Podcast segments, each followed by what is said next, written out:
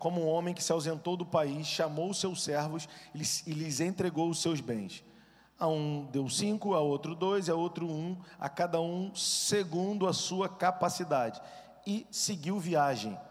O que recebera cinco foi imediatamente negociar com eles e ganhou outros cinco.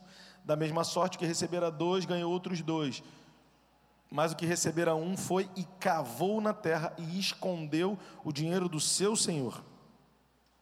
Depois de muito tempo, veio o senhor daqueles servos e prestou conta com eles, contas com eles. Verso 20: Então chegou o que recebera cinco e também o que, que o recebera dois, e disseram a mesma coisa. É, você me entregou cinco, e outro disse: Você me entregou dois, está aqui. Eu dobrei, né? eu multipliquei, é, dobrei. Disse-lhe o seu senhor: Muito bom, servo bom e fiel, sobre o pouco foste fiel, sobre o muito te colocarei. Entra no gozo do teu senhor. Vamos pular já para o verso 24, chegando por fim. Né? Depois dos outros dois, o que receberão um talento, diz Senhor, eu te conhecia, sei que és homem duro, que ceifas onde não semeastes, ou seja, colhe onde não semeastes e ajunta onde não espalhaste, e eu com medo escondi na terra o teu talento. Eis aqui o que é teu. Ao que lhe respondeu, verso 26, o seu senhor, servo mau, preguiçoso, se você sabia que eu colho aonde não semeei e ajunto onde não espalhei, você devia então entregar o meu dinheiro aos banqueiros, e vindo eu, tê-lo-ia recebido com juros. Tirai-lhe, pois, o talento, e dai ao que tem dez talentos, porque a todo o que tem dar-se-lhe-á, e todo e terá em abundância, mas ao, ao que não tem, até aquilo que tem, ser-lhe-á tirado, e lançai o servo inútil nas trevas exteriores, e ali haverá choro e ranger de dentes. Amém? Então vamos algumas informações básicas, né, para a gente caminhar naquilo que está proposto para nós nessa noite. Então, primeiro, você já nos ouviu falar por que Jesus ensinava por parábolas? Porque os estudiosos, os doutores da lei, os caras que dominavam a, é, o conhecimento da Torá nos dias de Jesus, eles nenhum deles chamou Jesus de Senhor. Eles chamavam Jesus de Rabi, de mestre, porque para eles a relação deles com Jesus tinha a ver com aprender lições pedagogicamente. Quem está comigo? Então, por que, que Jesus ensinava por parábolas? Porque a parábola era uma forma de ilustrar com fatos cotidianos e enfatizar princípios espirituais. Quem está entendendo isso aqui? Amém? Então, por isso Jesus ensinava por parábolas. E, e realmente, as parábolas de Jesus, até hoje, elas são muito eficazes no que diz respeito a, ao ensino do reino dos céus. Para você ter uma ideia aqui, ó, a gente está falando sobre a parábola dos talentos. Existem várias outras parábolas que falam, que falam de dinheiro, do credor incompassível e algumas outras. E ah, o objetivo de Jesus ao usar parábolas que falassem de dinheiro não tinha a ver com falar de dinheiro, tinha a ver com falar de valores. Quem está entendendo isso? Porque para nós e também para eles, o dinheiro, por muitas vezes, é um Deus. E o próprio Jesus, a única vez que ele assume que é, alguém como Deus é quando ele fala de Mamon, a entidade espiritual que está por trás ah, da, da economia, das finanças mundiais, amém? Então, quando Jesus disse: ninguém pode servir a dois senhores, né? Ou ele serve a um e despreza o outro, ele sempre vai servir a um e vai desprezar o outro. Ninguém pode servir ao Senhor e às riquezas. Então o dinheiro é mesmo um valor, ou talvez o maior valor da vida de alguém, né? E Jesus ensinava por parábolas, e as parábolas que falavam de dinheiro era para falar do real valor do evangelho do reino de Deus. Por exemplo, a parábola da dracma perdida fala que a mulher revirou a casa até encontrar a dracma e quando encontrou, chamou as vizinhas, as amigas para comemorar. Então ele está falando: que valor tem para você o reino dos céus? Você precisa entender o valor do reino dos céus. Amém? Então, Jesus não estava necessariamente falando de dinheiro, estava falando de valor. Quem está comigo? Então, nós queremos falar com você né, sobre valor. Qual é o seu real valor é, nessa geração? Né? Você já nos ouviu falar diversas vezes, essa é uma palavra, pastor Juscelio falou isso nesses dias, que esteve, não sei em qual igreja que a gente foi junto, não sei se foi aqui ou em outra, mas é, é o que ele sempre enfatiza também, eu também sempre bato nessa tecla, é, você, é, Efésios 1,4 diz que nós fomos eleitos nele antes da fundação do mundo. Então, nossa origem é a eternidade. Nós fomos semeados do céu na eternidade, para sermos colonizadores da terra com a cultura dos céus. E eu sei que enquanto a gente ouve essas coisas, a gente pode dizer, sim, pastor, eu, eu, eu sei disso, mas a gente precisa olhar para a nossa vida e entender como isso tem sido na prática. Que tipo de semente nós temos sido na terra? Primeiro, né, dentro da nossa casa. Segundo, é, na nossa vizinhança. E vai entendendo aí os raios cada vez maiores. Na nossa comunidade de fé, na nossa igreja, na nossa geração. Que tipo de semente eu sou? Originariamente eu sou, no seu caso, filha de Deus. E em Gênesis 1, 28, você já nos ouviu falar também muitas vezes, você já foi abençoada para gerar vida. Agora a questão é: existe a posição legal e a posição experimental. A posição legal é essa que eu estou te falando. Agora você tem é, vivenciado isso, você tem experimentado essa realidade? Ou hoje você tem colecionado síndromes, depressões, gritarias, medos, boletos atrasados? Você não nasceu para isso. Você foi semeada pelo seu pai na terra para ser colonizadora da cultura do céu na terra. Amém, minha irmã? Aleluia! Aleluia! Você sabe que eu sou chato com isso. Eu vou encher o seu saco até você dar aleluia pentecostal. Amém? Então vamos lá.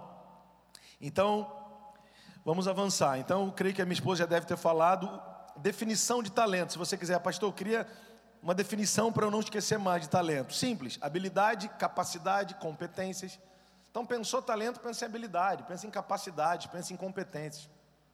Né? Não dá, eu, a gente até poderia fazer, mas levaria muito tempo. A gente pode até classificar em algum outro momento, se pudesse ter um intensivo. A Priscila falou: fala um pouco de dons. Não tem como eu falar de dons. Porque para a gente poder falar de dons aqui, a gente teria que falar um pouco da igreja de Corinto, que era uma igreja rica de dons, mas que não sabia que tinha aqueles dons e não sabia como usá-los. E falando de mulheres poderosas como vocês, e acho até que a gente poderia passar na frente até dos jovens aqui, não sei se a gente conseguiria, mas dos homens pelo menos. E poderíamos fazer um encontro só para a gente falar dos dons do Espírito, dos nove dons do Espírito. Porque nós não podemos, vocês não podem, nós não podemos mais avançar sem saber que temos esses dons, que são ferramentas de Deus, que Ele depositou pelo Seu Espírito em nós, e nós não sabemos usar na hora certa. Quem está entendendo isso? É como ter uma lanterna e andar no escuro, irmão irmã. Amém? Então não tem como eu entrar em dons hoje. A gente só vai ficar aqui no campo dos talentos mesmo. Amém? Mas, como diz outros, se a mulher me der oportunidade, a gente vem e fala. Amém? Então, talento, habilidade, capacidade, competências. Amém? Talento é inato, é fruto da graça comum. O que é isso, pastor? Talento nasceu com você. Amém? Você já deve ter nos ouvido falar, essa é a melhor melhor exemplo que eu posso dar para falar disso. Por exemplo, eu não, não me lembro agora de nenhum nome, mas se você pensar num grande pianista, por exemplo, né? Num grande cantor. Tem gente, tem criança, cara, que você, você ouve a criança cantando você fala: Meu Deus do céu, como canta essa criança? Parece que canta já há 200 anos, mas a criança tem 12 anos de idade, né? Então, talento é algo que nasceu com você. Nasceu com você é, é involuntário e não necessariamente é santificado para a obra de Deus. É santificado se você entender que tem que santificar, mas o ímpio também nasce com talento, ok? Então é fruto da graça comum, está disponível em todos os homens e mulheres. Cada homem, cada mulher na face da terra tem pelo menos um, amém? Pelo menos um talento. É, o talento a gente recebe porque Deus quis, claro, o dom também, mas porque ele quis. E geralmente é herdado como fruto de combinação genética. Por exemplo, se você. Não vou citar nomes aqui, é que eu já falei, já lembrei de um casal aqui da música secular, muito famoso. E eu já vi o pai tocando guitarra e, ao vivo e já vi o filho tocando guitarra ao vivo. Então, e a mãe também é muito boa de cantar, de, de tocar. Então, assim, é, geralmente o filho herda um talento por combinação genética. Amém? É, você herda dos seus pais talento. Amém? Quem está comigo? E habilidade? A habilidade é adquirida, é esforço humano, se desenvolve treinando. Então, por exemplo, você pode nascer com um dom, ou melhor, com um talento, e a habilidade, a capacidade de desenvolver esse talento. Tem gente que nasce com talento numa porção grande. E aí ele ainda desenvolve isso, né? usa a habilidade para desenvolver, para treinar o talento, fica gigante o cara na, é, no uso, no, no, na, na, no exercício daquele talento, né? na utilização daquele talento. E às vezes o cara nasceu com uma porção pequena, mas ainda assim ele desenvolve a habilidade, treina, se esforça e fica bom naquilo. Se a gente pudesse pensar como as pessoas falam de dois jogadores famosos, tipo Cristiano Ronaldo e Messi, é a, é a explicação perfeita para isso que eu estou te falando. Dizem que o Messi é simplesmente talento. E dizem, né, a grande mídia, que o Cristiano Ronaldo é muito. O Nelson, que é especialista em Cristiano Ronaldo, poderia dizer, tem dados, né, né Tati? O Nelson sabe tudo de Cristiano Ronaldo. É fã. É, então, dizem que o Cristiano Ronaldo é um cara extremamente aplicado e eu estava vendo uma entrevista dele falando sobre o filho dele, e eu falei assim: meu Deus.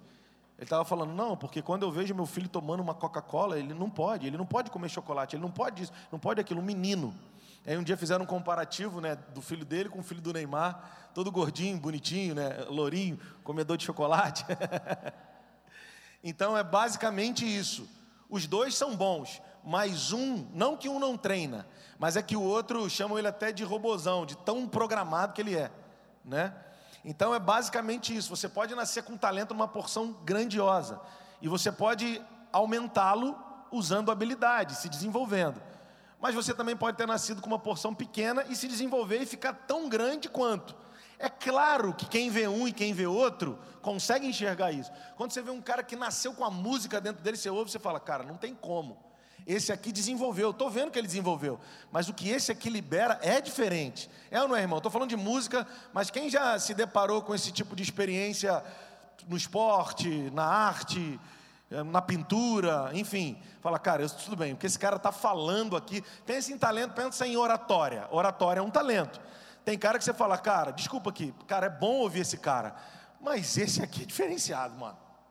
É ou não é, irmão? Tem ou não tem? Ouvir essa mulher aqui é legal, eu aprendo. Mas quando eu ouço essa aqui, mano, é outra parada. Entendeu? Então é, é fica fácil a gente entender talento assim. Ele pode ser desenvolvido, mas alguns nasceram com com talento para uma, pra, ou pra, com base na, na parábola, para uma, nasceu com um talento, ou com dois, ou com cinco, e, e precisa descobrir, precisa descobrir para cuidar, para zelar e para desenvolvê-lo, para multiplicá-lo. Quem está comigo até aqui? Amém? Então vamos avançar. Então habilidade adquirida é esforço e se desenvolve treinando. Agora o que é um dom? Infelizmente eu só vou falar e vou sair. É virtude concedida pelo Espírito, é graça especial. O objetivo do dom é equipar, é ferramentar o cristão para a obra do ministério. O dom já não é fruto da graça comum, ele é fruto da graça especial. Só quem nasceu de novo pode receber um ou mais de um dos nove dons do Espírito. Amém? Quem está comigo? E os dons do Espírito eles são classificados em três grupos, né? Nessa lista aí de primeira Coríntios. Você quer abrir lá rapidinho? Só falo disso rápido e a gente 1 Coríntios 12, 7 a 11. É rapidinho, eu não posso entrar muito aí, mas é só para te dar uma luz. Como eu queria poder explicar isso, mas hoje não dá. É, vamos desde o do 4. Ora, há diversidade de dons, mas o Espírito é o mesmo. Então, diversidade de dons. Aqui nessa lista de, dos dons do Espírito são nove. Nove dons do Espírito, mas o Espírito é um só. E há diversidade de ministérios. E aí a gente poderia ir lá em Efésios 4, que fala dos cinco ministérios. Mas o Senhor é o mesmo. A diversidade de operações, aí já é outra lista. Mas é o mesmo Deus que opera tudo em todos. A cada um, porém, é dada a manifestação do Espírito para o proveito comum, proveito da comunidade, proveito coletivo. O dom é dado para abençoar a igreja para o proveito da igreja. Porque a um, pelo Espírito, é dada a palavra de sabedoria, a outro, pelo mesmo Espírito, a palavra de conhecimento, a outro, a fé, a outro, dons de curar, dons de curar, no plural. E aí então a coisa vai ganhando proporções maiores. A outra, operação de milagres. A outro profecia, outro dom de discernir espíritos, a outro variedade de línguas, e a outra interpretação de línguas, que é diferente de orar em línguas. E aí, aí gente, eu não posso entrar, que é diferente de, orar em línguas. Aqui nesse caso, são línguas para testemunho dos incrédulos. Mas e a oração de, em línguas é uma ferramenta que Deus deu aos crentes, aos nascidos de novo, para desenvolverem a sua relação. São duas duas ferramentas diferentes. Uma é para edificação pessoal, outra é para testemunho dos de fora. Eu não posso entrar muito, mas eu só vou te dando uma luz. Mas é, o dom de discernir espíritos, a outros a variedade de línguas e a outra a interpretação de línguas. Dá uma vontade de, de ensinar sobre isso, mas hoje eu não posso. Mas um só é o mesmo Espírito e opera todas essas coisas, distribuindo particularmente a cada um como quer. Então preste atenção, só para você para você é, gravar aí. Se você puder, anota aí. É, eu não vou entrar muito, mas você vai entender, pelo menos agora, que são três blocos de três dons. Quando você pensar em dons do Espírito, você vai pensar nesse texto de 1 Coríntios 12, desde o verso 4. Foi é, 12, desde o 4, né? Até, até que versículo que eu li? Até o 11, é, até o 11, obrigado. É, então, pensou em dons do Espírito. Quando você ouvir alguém falando, os dons do Espírito, a gente está falando dessa lista. Não estamos falando de dons ministeriais e nem e nem da, da lista que nós temos em Romanos capítulo 12. Se eu for entrar aí, a gente, a gente vai levar muito tempo. Romanos 12, 5 a 8, que são os dons do Pai. Não vou entrar aí. Mas então você vai lembrar, falou de dons do Espírito, você vai lembrar que são nove. Pode repetir só para gravar? Quantos são os dons do Espírito? Em, divididos em três grupos de quantos dons? Isso aí é matemática, né? Se são três grupos, três vezes três, nove. Amém? Agora, classifica aí, só para você saber, nunca mais vai esquecer. É, são três dons da fala, anota aí, dons da fala. Quando você pensar em dons, ah, são nove, dons do Espírito. 1 Coríntios 12.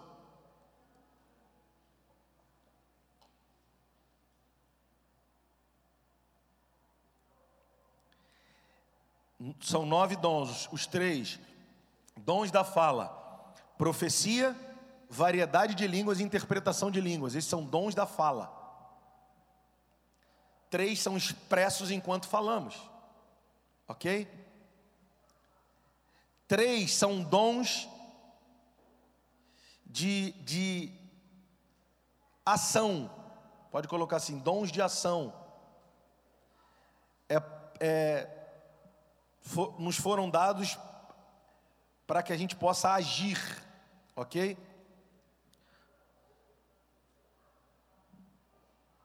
Que é o dom da fé, é dons de fé, dons de cura e operação de milagres.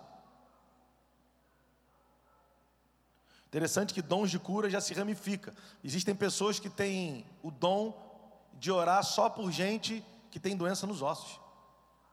Tem gente que tem o dom de cura, de orar só por pessoas que têm problemas, sei lá, em estomacais. Sabia disso? Por isso, dons de curar, no plural.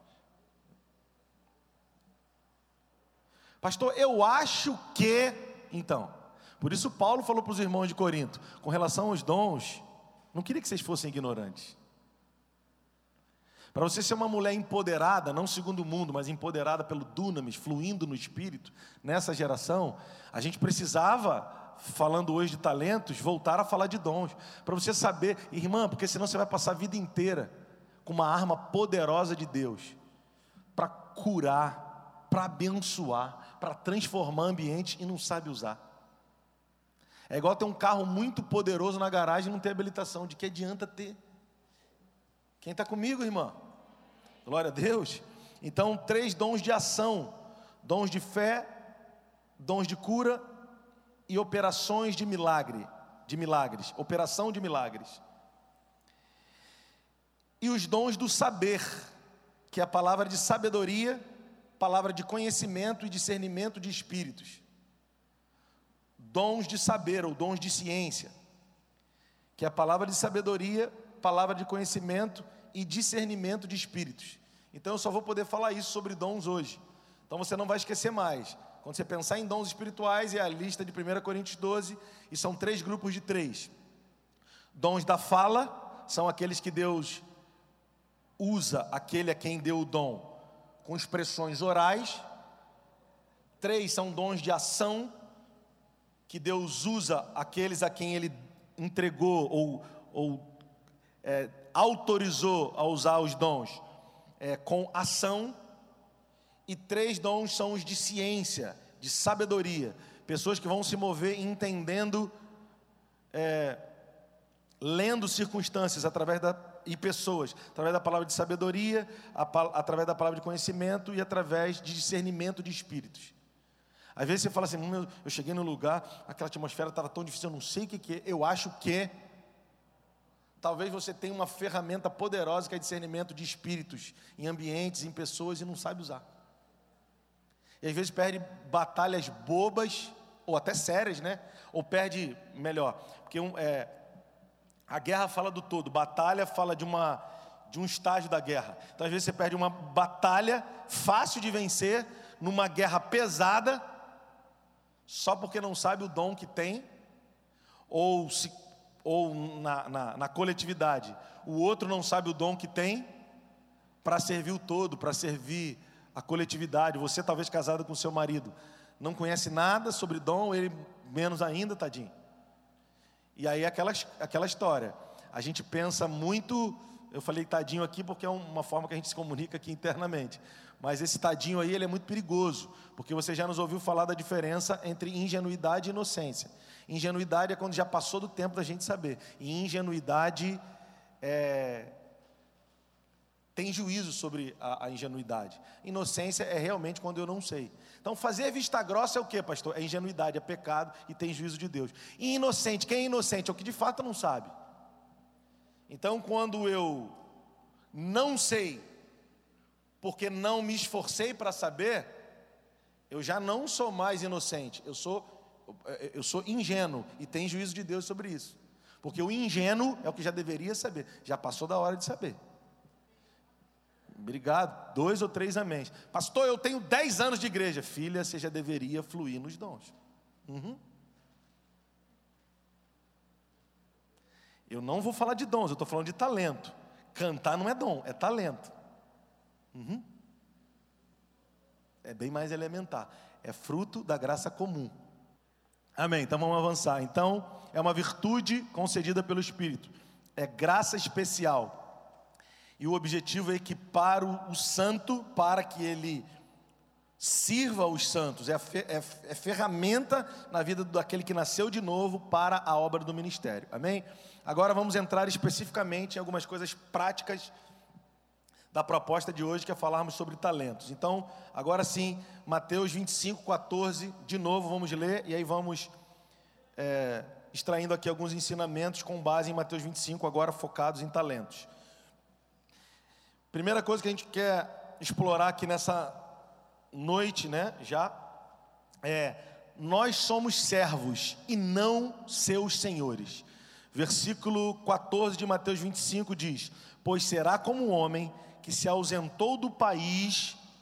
Notem que a palavra aí não é abandonou, ele se ausentou. Jesus disse que ia para o pai, que na casa do pai tinha muitas moradas, e ele disse: Se não fosse assim, eu não teria dito a vocês que eu vou preparar um lugar. E eu voltarei e vos levarei para mim mesmo. Amém? Então, acho que está em João 15, isso. Então ele não nos abandonou, ele se ausentou do país, chamou os seus servos e lhes confiou os seus bens. Lembrando que a parábola é exatamente para que os estudiosos da Torá não pudessem entender, porque eles entendiam Jesus. É, é, é, viam Jesus, receberam Jesus só como um mestre, mas era para que Jesus, falando do cotidiano daqueles homens, aqueles que estivessem com o coração aberto, pudessem captar no espírito. Por isso você precisa captar o que está sendo ensinado no espírito, amém? Pega no espírito, amém, irmã? Glória a Deus. Então, é, nós não somos servos, aliás, nós não somos senhores, nós somos servos. Então o texto diz que ele se ausentou do país e distribuiu os talentos, os talentos dele aos seus servos. Confiou é a palavra aqui usada. Então, primeira coisa, agora vamos lá. Quando você diz que não quer se envolver com o talento que o Senhor confiou, deu concessão para você administrar em função de servir a terra os seus irmãos e ser uma colonizadora da terra, com aquilo que você recebeu do céu, o ímpio não sabe disso, mas você sabe. Então você tem que santificar o talento. Cantar não é dom, é talento. Mas quando aqueles caras em no Salmo 137 foram levados cativos para a Babilônia, os que os levaram aprisionados pediram: "Cante-nos um dos cânticos de Sião". Ou seja, porque essa era a marca da Babilônia.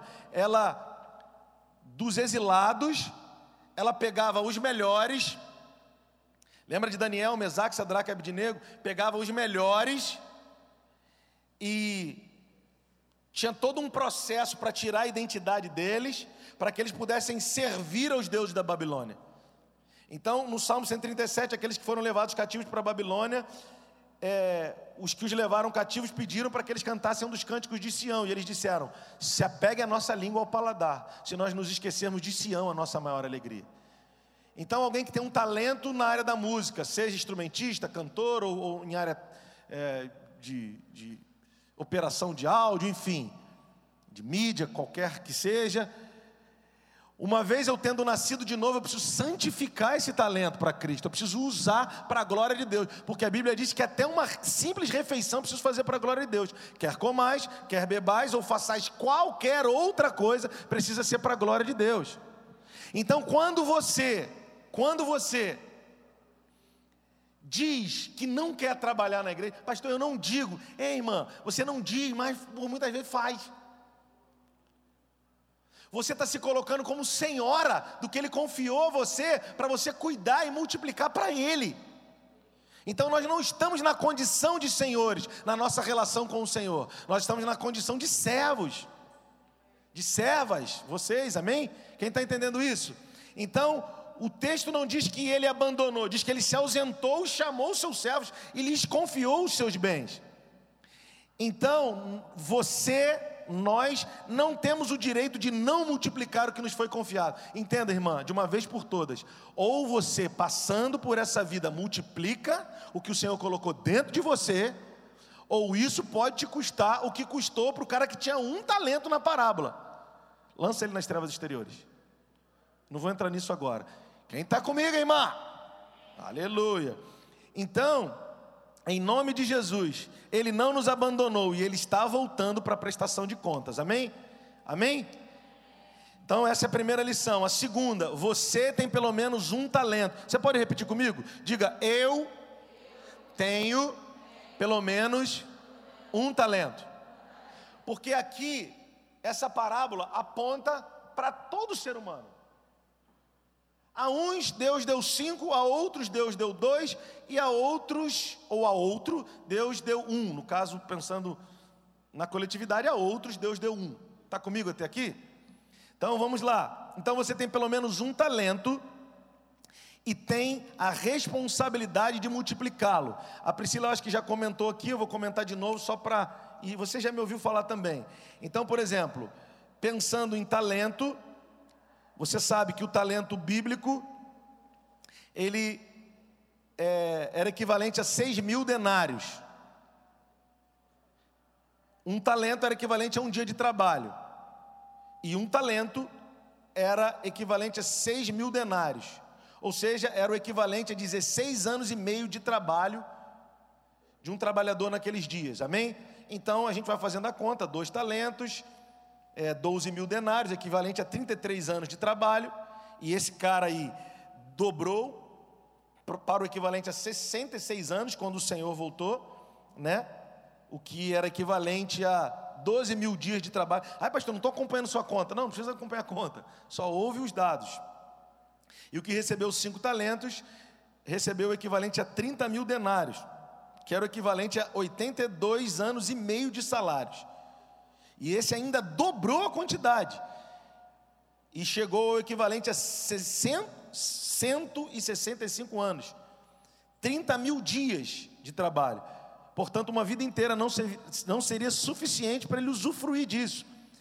E isso fez com que ele ultrapassasse a barreira do tempo cronológico. Então vamos pensar no que recebeu um talento, 6 mil denários, o equivalente a uma indenização de 16 anos e meio de trabalho. Então, é,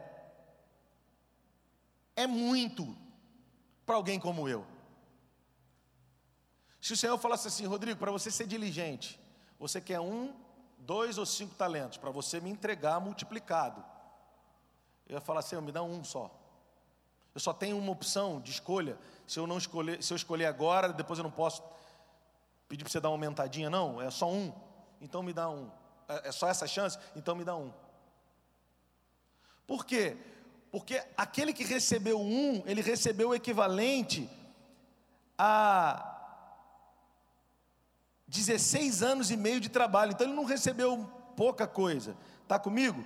E é importante a gente pensar isso, porque quando você diz assim, ó, e eu não estou falando isso para te diminuir, não, irmã. Eu estou fazendo isso para você, falando isso para você pensar. Quantas vezes você foi induzida pelo inimigo a pensar que você não sabe fazer nada?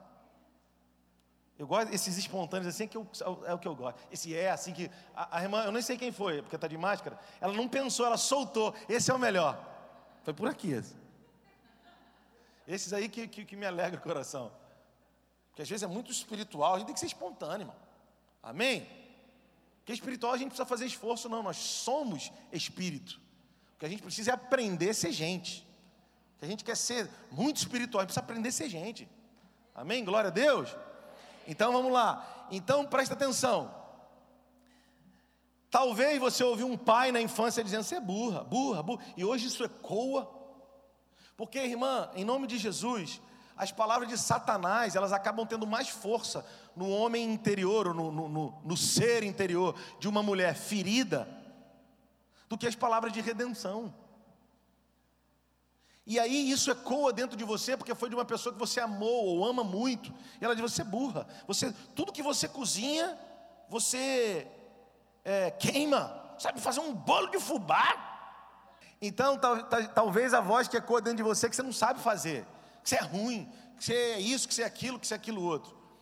Mas a palavra de redenção sobre a tua vida é: pelo menos um talento você recebeu. E quando eu falo isso, eu não estou falando num tom pejorativo, porque um talento era, era o equivalente a 16 anos e meio de indenização. É muita grana, se a gente pudesse pensar.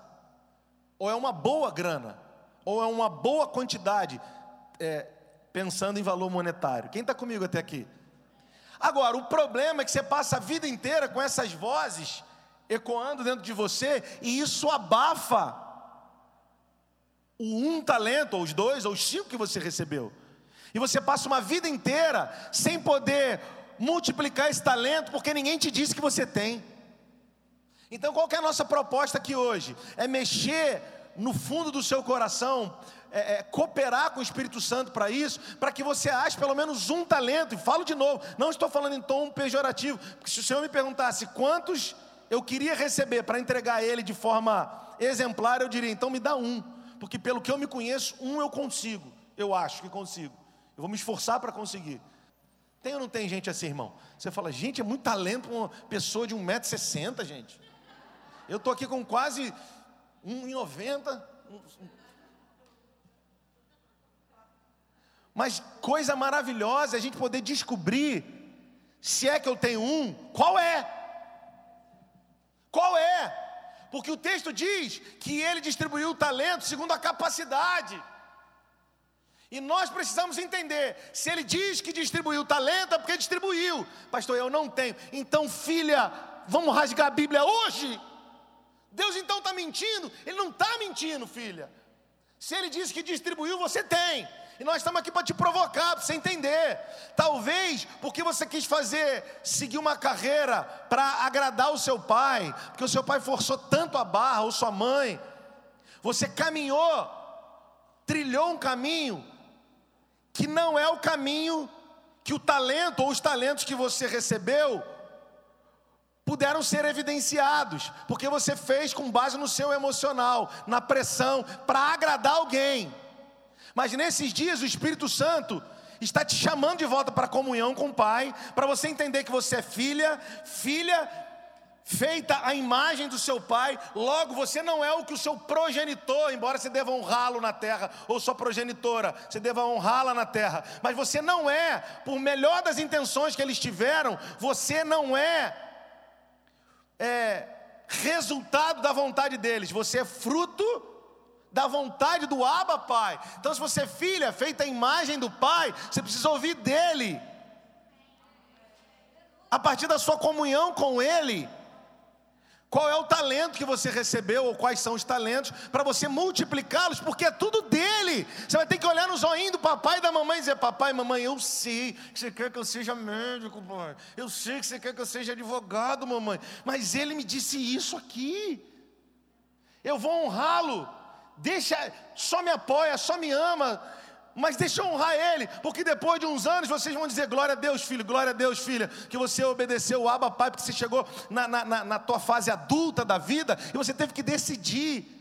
É por isso que no ritual do Bar Mitzvah, para o menino judeu com 13 anos, 12 ou 13 anos, o, o, pai recita as palavras do profeta Isaías: assim como os céus são mais altos do que a terra, assim são os caminhos do eterno a teu respeito, eles são bem mais altos. Os pensamentos do eterno sobre você não são como não são pensamentos de homens, eles são bem mais elevados, assim como céu e terra, eles não são, eles são elevados, são pensamentos eternos a teu respeito.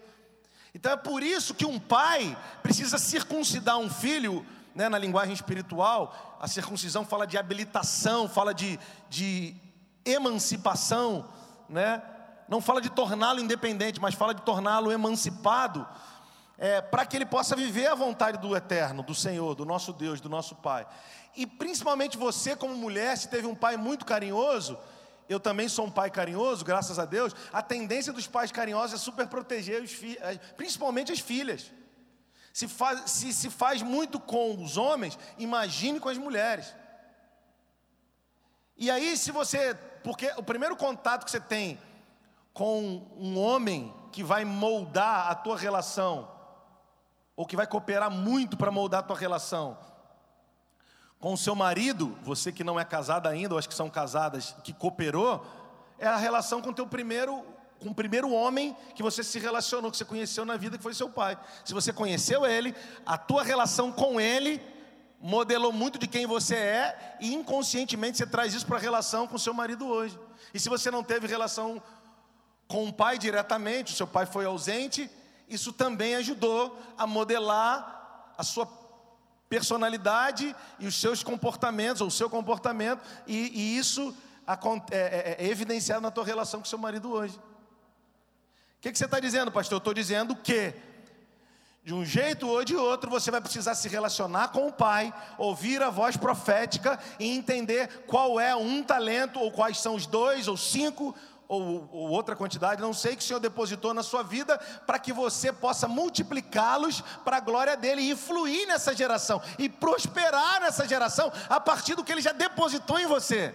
Porque os talentos que Deus depositou em você são os investimentos dele na terra. E o meio pelo qual ele decidiu que esses investimentos pudessem de fato enriquecer a terra foi você. É como alguém que quer aplicar no investimento para ter retorno. O investimento de Deus com o recurso dele na terra foi você. E não é só um aleluia de crente, e isso é muitíssimo sério. Então, se você não multiplica isso, os investimentos de Deus na terra minguam. E ele vai ficar furioso. Quem está entendendo isso? Amém? Glória a Deus. Ingratos, eles são cegos. Por quê? Porque eles enterram os talentos que foram confiados a eles. E olha aí o que, que a palavra confiado no grego significa. Fala entregar aos cuidados de alguém, confiar algo para ser administrado, dar ou entregar algo para alguém para ser religiosamente observado. Quando eu penso nisso, eu penso no Senhor no Éden, quando ele chamou Adão para dar nome aos animais. E o Senhor supervisionou o trabalho de Adão. Ele chamou Adão para dar nome aos animais, e à medida que Adão ia dando nome aos animais, o Senhor estava observando, supervisionando o trabalho de Adão. O que, que eu quero dizer? É, a palavra confiou no grego tem essa conotação. Ele entregou os cuidados de alguém para ser administrado, entregou algo para ser religiosamente observado. Então o Senhor, na parábola, quando entregou na mão dos seus servos, ele entregou para que os servos pudessem ser diligentes, para que eles pudessem se responsabilizar religiosamente, no sentido da disciplina, com aquilo que foi confiado, não foi dado, agora é seu, não é seu, é uma concessão para você usar na terra. Quem está entendendo isso, minha irmã? Amém? Então, ingratos, eles enterram os talentos dados a eles. Por quê? Porque o cara é tão ingrato, porque ele está tão longe do pai, que ele nem sabe o que ele carrega. Ele nem sabe o que ele carrega. E, e esse cara que recebeu um na parábola, daqui a pouco a gente vai, a gente vai ver isso. Ele diz: é, Eu te conhecia. Não, não conhecia. Pela descrição que ele faz do Senhor, não conhecia. Então, ingratos fazem isso. Não, eu, eu agora estou trabalhando, minha escala de trabalho. Irmã, isso é ingratidão, filha. Lembra quando você ia para o baile funk? Ai, tem irmã que para o baile funk, a noite toda no baile. Aí, quando veio para Jesus, sai um monte de coisa, né? Foi tanto de visão, ó, eu vi uma água preta saindo, água preta era pouco para você, para classificar o que saiu. Aí a irmã ficou piedosa, orava, ia para a cantina da igreja, fazia canjica para os irmãos, fazia arroz, feijão, ó meu Deus, glória a Deus, aleluia. Depois se desentendeu na cantina da igreja. E agora, eu até estou lá no PGR, pensei em sair, tive orando, o Senhor ainda não me deu autorização. Irmã, isso não é tipo de oração que se faça, essa oração aí. Não, é verdade. É claro que é verdade. Pastor, Deus abriu uma porta de emprego. Aí o patrão pegou pesado, estava orando, passa. Não sai, filha. Ganhava um salário mínimo, estava ganhando cinco salários e meio. Vai sair? Deixa o patrão pisar, né? Mas no reino não pode. No reino fica melindrosa, o melindroso com tudo. É, não é, irmão? Eu estou em casa, então estou falando com vocês assim. Em nome de Jesus, Ele confiou a você e você é grata. E o ingrato, ele age dessa forma. Mas o grato, ele reconhece a bondade e a generosidade do Senhor. Irmãs, em nome de Jesus, quando eu olho no espelho, então olho para a mulher gata que Deus me deu, irmão. Olho para meus filhos. Filho, tudo lindo, irmão. Aí eu olho no espelho e falo, Senhor, mas eu sou, olha, quero desajeitado, meu Deus do céu. E aí eu fico pensando, e ainda assim, você nos deu, sei lá, pelo menos um talento, e eu sei qual é. Senhor, obrigado, porque eu jamais vou parar, porque fiquei magoadinho, e motivo eu teria de sobra humanamente falando. Ministério é o lugar para você ser pisado é ministério, irmão. O lugar para você ser esculhambado é ministério. Entendem tudo errado, mas tudo bem. Também tem coisa que a gente poderia fazer de outro jeito, a gente reconhece. Mas a questão é, mas quando eu olho no espelho, nenhum sentimento me para, por quê? Porque a gratidão é maior. Eu olho no espelho e falo, Senhor, está aqui minha mãe, eu sou filho de gente pobre, gente simples. Mas aprove a você me confiar pelo menos um talento. Me dá pessoas maravilhosas que me cercam. Irmão, que, de verdade, é coisa linda. Quantas mulheres lindas de Deus nós temos aqui nessa tarde procurando se desenvolver no Senhor. Não é qualquer lugar que nós temos mulheres tão interessadas como vocês. Então, quando eu olho no espelho, eu falo, eu não tenho motivo nenhum para ser ingrato com o Senhor e dizer, Senhor, vou dar um tempo, eu vou segurar minha onda. Pelo contrário, eu só penso no seguinte: que ele deu talento segundo a capacidade. Imagina, porque capacidade, a palavra no original aí é capax, fala exatamente do sentido de um HD. Então pensa no HD de um tera. Ele só tem capacidade para armazenar um tera de informações. Então ele me deu o, o talento, e eu acho que só recebi um, que é o que eu mais uso o tempo todo, segundo a minha capacidade. Então, a, a, a, minha capacidade de administrar aquele talento é equivalente ao talento que ele me deu. Agora, imagina se eu ficasse na minha vida dizendo: Poxa, eu queria ter aqueles talentos daquele cara lá. Se ele me deu capacidade só para, vou, vou, vou pensar sempre em um, tá? Para administrar o talento que, eu, que ele me deu. Ele me ama tanto que se ele me desse mais talentos eu ia rachar. Igual um HD, quando você fica tentando entulhar a informação dele, chega uma hora que ele não aguenta. Então, a gratidão tem que fazer você olhar, primeiro reconhecer, olhar, reconhecer e agradecer ao Senhor e falar: Senhor, esse talento ou esses que você colocou em mim, eles são equivalentes à minha capacidade. Se você me desse a mais, eu podia não aguentar. É por isso que tem gente que está se autopromovendo que uma hora quebra porque ela quer mostrar e quer abraçar o mundo que ela não tem capacidade para fazer. Por isso que a gente precisa ter homens que estão avançando em algumas, alguns é, segmentos ou em algumas, alguns empreendimentos na nossa geração que a gente precisa descobrir o segredo desses homens. Por exemplo, hoje eu caminho com o Juscelio e com o pastor Luiz Hermínio. Eu não fico querendo falar as mesmas frases que eles, irmãos. Eu não fico querendo fazer os mesmos trejeitos que eles, irmãos mas eu fico decifrando os códigos do coração deles. Eu fico entendendo, hum, é por isso que ele consegue chegar aqui, é por isso que ele consegue chegar ali. Por quê? Porque dentro dele ele está ampliando, ele está limpando o HD interno, tirando os lixos emocionais, os lixos, para que esse HD possa comportar as informações, os armazenamentos corretos, para que ele possa então é, multiplicar o talento que ele recebeu. Então, quando eu caminho com esses caras, eu pego os códigos do coração e não o que eu vejo com os meus olhos, porque o que se vê passa.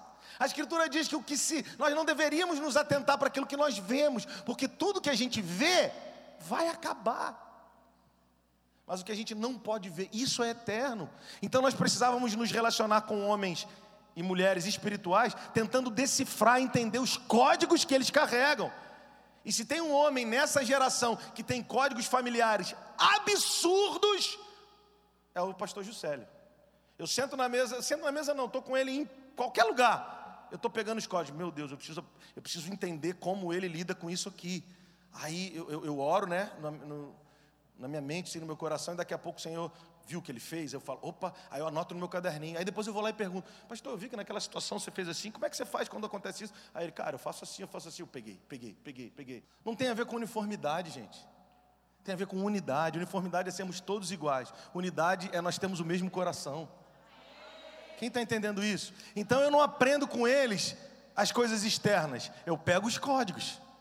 Você está entendendo? Para limpar o seu HD interno para que você possa de verdade multiplicar o, ou os talentos que o Senhor depositou sobre a sua vida. Então, gratidão, a gratidão nos leva para esse lugar, faz a gente entender que o Senhor nos deu o talento. Vou falar de mim, tá? O talento, segundo a capacidade que Ele me deu. E capacidade fala de, você nunca mais vai esquecer, pensa no HD. Então, a minha capacidade de administrar aquele talento é equivalente. Se ele me desse uma capacidade maior, ele me daria outros talentos ou mais talentos. Mas para aquela capacidade é aquele talento. Então eu não preciso mais querer ser igual ao outro. Eu só preciso cumprir e andar na vocação que eu fui chamado. Quem está entendendo isso aqui? Amém? Então, você tem pelo menos um talento e tem a responsabilidade de multiplicá-lo. Amém, querida? Ingratos são cegos e enterram os talentos dados a eles.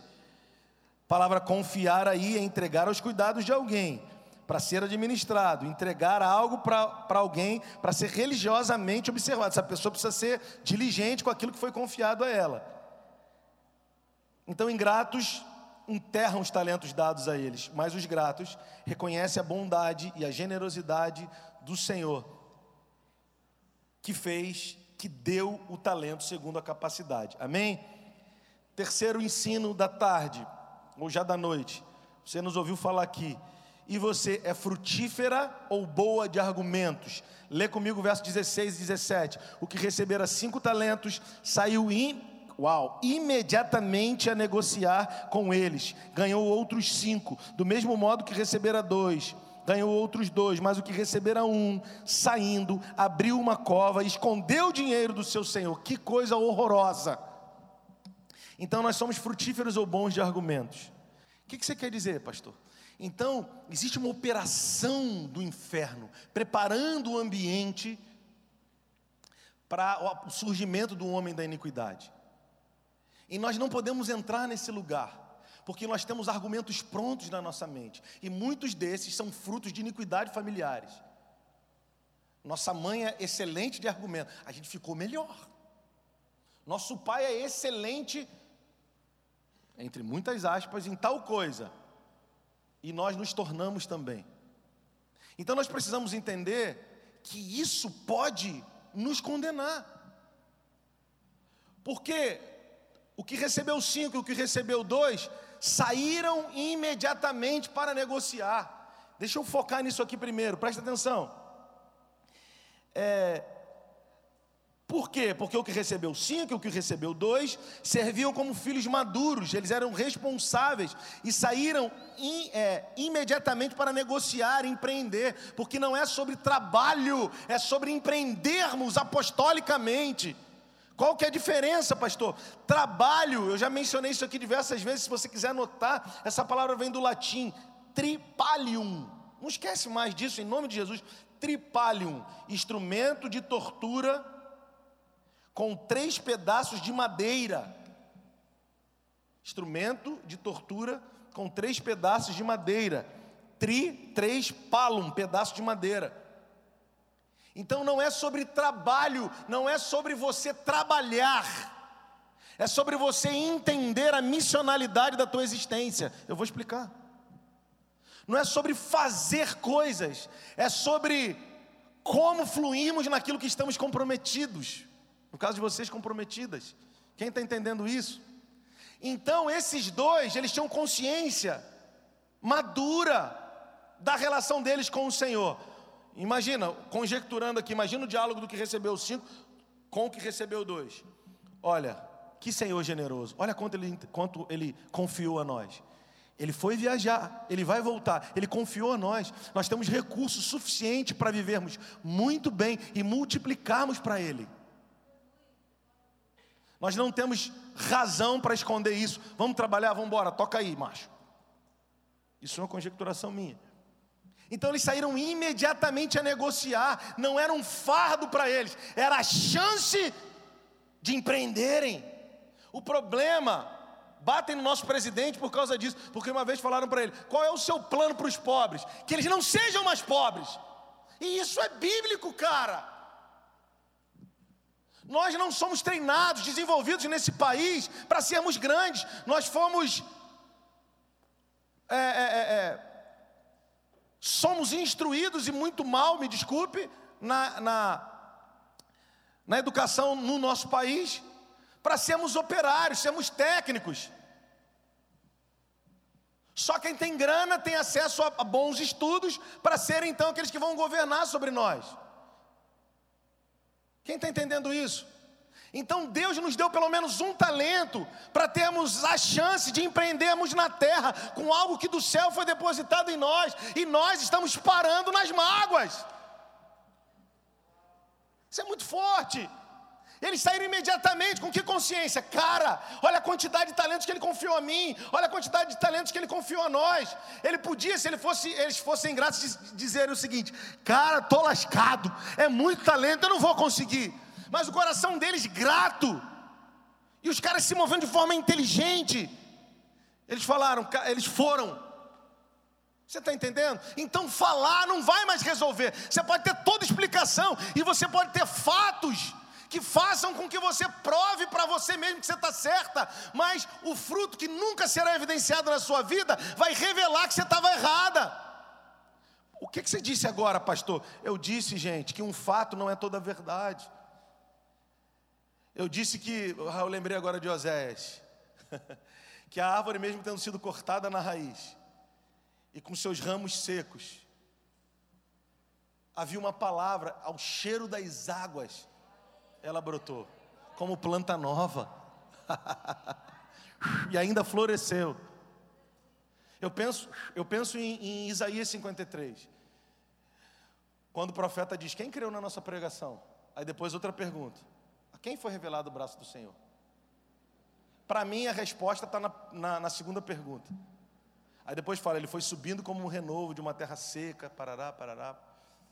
Para para pensar. Agora, pensa que a segunda pergunta é a resposta.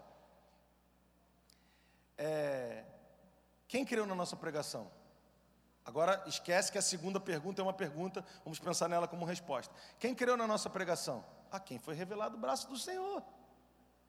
Por quê? Porque ele foi subindo como um renovo de uma terra seca. Olhávamos para ele, ele não tinha parecer e nem formosura. Homens de quem os homens escondiam o rosto.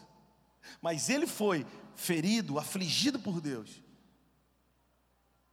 Quem está entendendo? Então, o que, que eu quero dizer para você, em nome de Jesus? Em nome de Jesus. Você tem fatos que estão te prendendo numa zona de mentira. Os fatos aconteceram, mas Satanás está potencializando eles dentro da sua alma para você andar numa zona de mentira. E o Senhor está dizendo: são fatos que eu usei para desenvolver você, e você está parado aí. Enquanto você não romper com isso, você não pode multiplicar o que eu coloquei dentro de você. Quem? Então eu quero dizer para você: você quer crer na minha pregação? pelo menos um testemunho de que o braço do Senhor te tirou de alguma enrascada, desde nova até hoje, pelo menos um. Você vai falar, não, sim, eu, essa, aqui, essa aqui eu tenho certeza. Essa foi Deus, pastor. Aquele tiroteio foi a mão de Deus. Aquele leito de hospital foi a mão de Deus. Aquele aborto foi a mão de Deus, pastor. Então você pode crer no que eu estou te falando, porque o braço do Senhor foi revelado a você. E eu gosto que Isaías fala no capítulo 9, porque o menino nos nasceu. Eu gosto muito de pensar nisso um menino nos nasceu. Minha irmã, geralmente filhos são celebrados. Às vezes, o, às vezes o pai e a mãe nem sabem qual o destino profético real do filho, mas celebram o filho. Na maioria dos casos é assim, alguns infelizmente não. Mas celebram como meninos que nascem.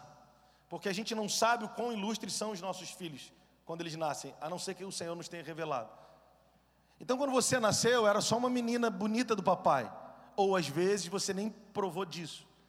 Mas deixa eu te dizer, pensando agora em Isaías capítulo 9, porque o menino nos nasceu. Um menino nos nasceu. Oh, que legal, azul. Ah, uma menina, a rosa, é, chá de revelação. Aquilo ali para mim é loucura, o pai não saber, mano. Mas tudo bem, fazer o quê? Eu vi tudo dos meus filhos. É, tô vendo o negócio é macho. Ah, tudo bem, né? Fazer o quê? Todo mundo manipula a, mão do, a, a mente do pai. Nós precisamos levantar homens como João Batista. Ô oh, cara, Deus falou comigo e é assim que vai ser. Não me vem dizer que. Pxê, rosa azul. Não, não, não. Eu já sei o que é. Eu já sei o que é. Só para constar. Mas tudo bem, né? Tá tudo tão moderno. Mas vamos voltar para cá, né? Então presta atenção nasceu o, o menino. Mas você não é uma menina que nasceu. Talvez as pessoas não soubessem, e eu quero te dizer, você é uma filha que foi dada a essa geração. O cara já muda muito de figura. Nasceu Edilane. Não, cara, você precisa saber quem é Edilane. É uma filha que Deus depositou talentos nela. Um menino nos nasceu, um filho se nos deu. Não nasceu, foi dado. Mano, é outra coisa. e o principado está sobre os seus ombros. Vocês precisam saber que vocês são mulheres de reino. Vocês não são só a alegria do papai e da mamãe. Vocês são filhas que foram dadas a essa geração para representar o reino de Deus. E a Escritura diz que do aumento desse reino, desse governo e paz, não haverá fim. Vocês foram chanceladas para proclamar isso na terra. Quando vocês olharem para mim, conviverem comigo, estou dizendo da conduta de vocês, quando vocês se posicionam, como, Quando vocês se posicionam nessa geração, as pessoas precisam saber: nasceu uma menina, mas não é uma menina qualquer. É uma filha do reino. E essa filha do reino carrega insígnias do céu, insígnias da eternidade. E aonde você chegar, ambientes mudam porque você chegou. Você é filha do Senhor. E ele revelou o braço dele a você, quando te livrou do aborto, quando te livrou dos abusos e te trouxe até aqui, porque ele quer revelar as verdades do reino através da sua vida. O que ele depositou em você é investimento do céu na terra. Ele escolheu você para investir o que do céu ele queria investir na terra. Ele escolheu você. Uau! Quem está entendendo isso? Quem está entendendo isso nessa noite? Aleluia. Então não é sobre trabalho, é sobre responsabilidade com a casa, com a família, com o reino de Deus. Eles saíram para negociar porque eles sabiam, com de coração grato, cara, muito obrigado, Senhor, porque você me confiou o que é seu, não é meu. E é muito para mim, mas se você me deu segundo a capacidade, você está dizendo que eu posso, então eu vou. Quem está comigo? Quem está comigo? Trabalho fala de tripalum, um instrumento de tortura com três pedaços de madeira na ponta. Agora, você precisa entender que sua vida é missional. O que é ter uma vida missional, pastor? Quem está em missão é Deus. Cara, você precisa entender isso. Ó, bota a coisa na sua cabeça, filha. Quem está em missão é Deus. Nós não estamos em missão, Ele é que está. Uhum. Ele decidiu curar o mundo que ele criou. Ele está em missão. Ele está em missão. Ele tem um propósito eterno. Ele tem um plano redentivo. Quem está entendendo isso aqui? Amém? Ele está em missão e a igreja é o instrumento da missão de Deus no mundo. Não é você ou a igreja que tem uma missão. A gente pensa, não, a missão da igreja. Não, ó, eu não tenho missão e nem a igreja tem missão. Quem está entendendo isso aqui? É a missão que precisa ter a igreja. Deus que está em missão e a igreja precisa cooperar com a missão dele. Ó, oh, o PGL tem uma missão. Não, Deus tem uma missão. E se o PGL e o PGL precisa cooperar com a missão dele. Esses caras, o que recebeu cinco, o que recebeu dois, eles tinham essa consciência. Ah, cara, é tudo dele, ele está em missão. Se ele for, ele tem um propósito para ter ido. E ele voltará. E nós estamos em missão na missão dele, não é nossa. O talento não é nosso, ele concedeu a nós, ele confiou a nós. Quem está entendendo isso? E Satanás sabe, porque ele é o mestre das negociações, e você precisa saber que negociar envolve riscos. Se você ou seu marido fazem algum tipo de negócio ou já fizeram, vocês sabem que negócio a gente não ganha sempre, embora a gente queira. Negócios envolvem riscos. Esses que saíram para negociar, eles saíram e tinha risco. Ministério tem riscos, pastor. Ou você me pergunta: ministérios tem risco, pastor? Muitos. Tem risco da gente deprimir, tem risco de burnout, tem um monte de risco no ministério, um monte de risco. Mas quando a gente conhece o Senhor e entende que a gente não precisa ir além da medida que Ele nos entregou, a gente começa a trabalhar de forma mais sábia. Porque você já me ouviu falar, inteligência eu aprendo estudando, mas sabedoria eu aprendo me relacionando com Deus. Por isso Tiago disse: se algum de vocês precisa de sabedoria, em outras palavras, não precisa ler livro, não. Pede a Deus, quer todos dar liberalmente e não vai pedir nada em troca. Quer ser inteligente? Vai ler um monte de livro, vai fazer um monte de faculdade. Faz! Mas se quer ser sábio, você vai ter que buscar o Senhor, cara. Oh, aleluia. Oh, aleluia. Te amamos, Senhor. Então, negociar envolve riscos. E a gente precisa entender que tudo que a gente viveu na igreja, na vida cristã, faz parte do pacote de sermos humanos, estarmos nesse tabernáculo. Mas a grande verdade é que os fatos que nós experienciamos no ministério, na vida cristã, foram para depurar, para apurar, para nos aperfeiçoar. Mas quando nós não conhecemos o Senhor, eu vou entrar nisso já. Nós usamos os fatos que são reais, foram dores reais. Aliás, Jesus Ele foi ferido pelas nossas maldições, moído por nós, traspassado do lado. Não, isso não é figurativo, foi o que aconteceu.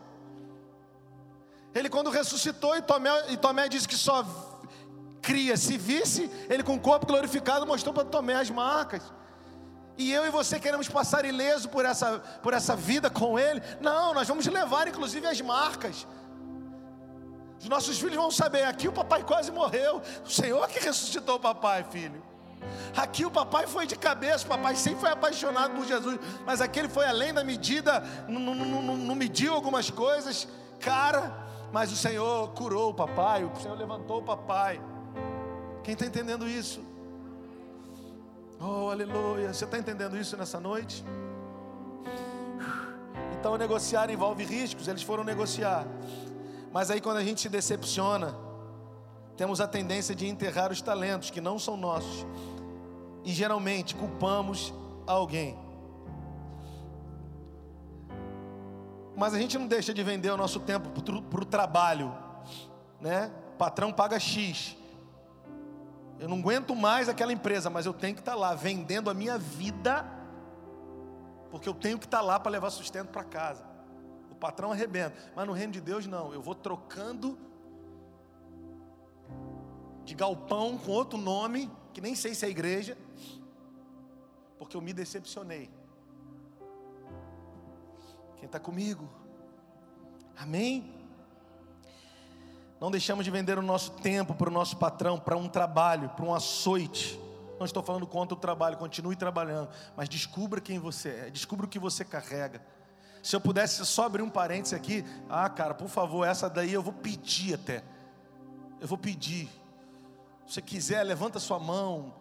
Mas talvez você tenha um talento está dentro de você que vai te fazer ser uma empresária bem sucedida, mas ninguém disse isso para você. Alguém disse para você, você precisa trabalhar de carteira assinada, é assim, assim, assim. Talvez você poderia ganhar 20 vezes mais do que você ganha. Eu não estou te desafiando a sair do seu trabalho. Eu só estou te desafiando a, nesses dias, mesmo no seu trabalho. Tenta descobrir, tenta ouvir o que a gente está falando. Pega o que a gente está falando, leva para o seu quarto e fala: Deus, se é verdade o que o pastor Rodrigo falou, fala comigo nesses dias, me dá as estratégias certas, mas primeiro, me dá o coração certo para você falar disso comigo e eu não usar isso contra a tua vontade, Senhor. Você pode ser com aquela senhora que vende bolo, é uma senhora, vovó Alzira, não precisa ser vovó, pode ser titia Cláudia do bolo. Eu tenho um cachorro quente que eu levo a minha filha para comer ali no Valqueiro, como mais por nostalgia do que outra coisa. Quando eu voltava das baladinhas Jacarepaguá e tal, muitos anos, muitos anos, eu parava para comer esse cachorro quente lá na, na freguesia. E agora tem uma filial aqui no Valqueiro. O nome do cachorro quente é o cachorro quente da tia. A tia da Kombi velha empreendeu. E ela tem um monte de, de, de, de, de lojas no Rio de Janeiro. E as filhas do reino, onde estão? Ela descobriu que o cachorro dela era, era um ponte que ficava fila de madrugada para a galera comer. E a minha filha adora aquele cachorro quente. Eu conto as minhas histórias para ela. O que, que você quer dizer com isso, pastor? Eu quero dizer que você não sabe o que você carrega. Mas eu estou aqui só para te provocar. Não dá para a gente entrar mais nisso. Quem dera a minha esposa me desse a moral de marcar outro dia para a gente falar um pouco mais disso. Mas você precisa entender que talvez você vai descobrir uma chave dentro de você porque talvez a gente foi criado no ambiente da igreja e tudo para a gente terminava em música e oração. Quando eu fui mais moleque na igreja, eu achava que embora se tornou, né? Mas eu achava que só tinha isso para fazer para o crente, entendeu? Cantar, ler a Bíblia e pronto. Mas hoje não, cara. Hoje você não tem noção da quantidade de ministérios que uma igreja precisa para ser relevante, ou que ela pode desenvolver para ser relevante. Quem está entendendo isso? E quanta, quantos talentos tem dentro de você, não só a partir da igreja local, você como uma, uma filha dessa casa, ou filha do reino que serve nessa casa, não necessariamente servir aqui, mas quantas coisas que hoje a igreja é o lugar que ajuda a desenvolver você, para do lado de fora você ser grande, ou para a partir de dentro ser grande e ser evidenciado lá de fora. Então não necessariamente você só precisa cantar e ler a Bíblia.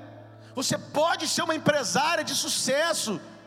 Você pode ser uma juíza, você pode ser uma. Enfim, você pode e vai ser. Só que as palavras que foram liberadas sobre você, o máximo que teve de espiritualidade é que você ia ser uma boa crente. Eu não tenho muito conhecimento técnico para instruir pessoas nas diversas possibilidades, nas muitas, incontáveis possibilidades vocacionais. Mas eu sou um ativador para dizer para você que se você descobrir dentro de você, você vai ter em nós apoiadores dizendo: vai, vai com força, vai ser a próxima chefe da sua geração, que na, na, nas cozinhas vai, vai encantar e vai proclamar o, o caráter de Cristo, a vida de Deus, vai ser a próxima, é, como vocês aí do ramo de beleza. O que você não pode mais é ficar parado em mágoas. Mágoas essas que você nutriu dentro do ambiente da sua casa e que eu nem as estou condenando, elas foram necessárias para que hoje você pudesse dizer: nem aquelas mágoas vão me parar. Eu não condeno ninguém que me magoou, até porque eu também, se eu puder falar de você, não pensar em mim, eu também fui um moleque ruim. Então não vou ficar me vitimizando, eu também dei trabalho. Mas a questão é que tudo valeu a pena para eu saber o que eu carregava no Senhor e como eu posso me mover nesses dias. Aleluia! Oh meu Deus. Você está comigo aí? Agora preste atenção, verso 24. Chegando por fim, o que receberá um talento, disse Senhor, sabendo que és homem duro, que ceifas onde não semeastes e ajunta onde não espalhaste. Receoso, escondi na terra o teu talento, e aqui tens o que é teu. Oh, mentiroso! Mentiroso demais! É mentiroso demais! Porque esse Senhor na parábola representa o próprio Senhor.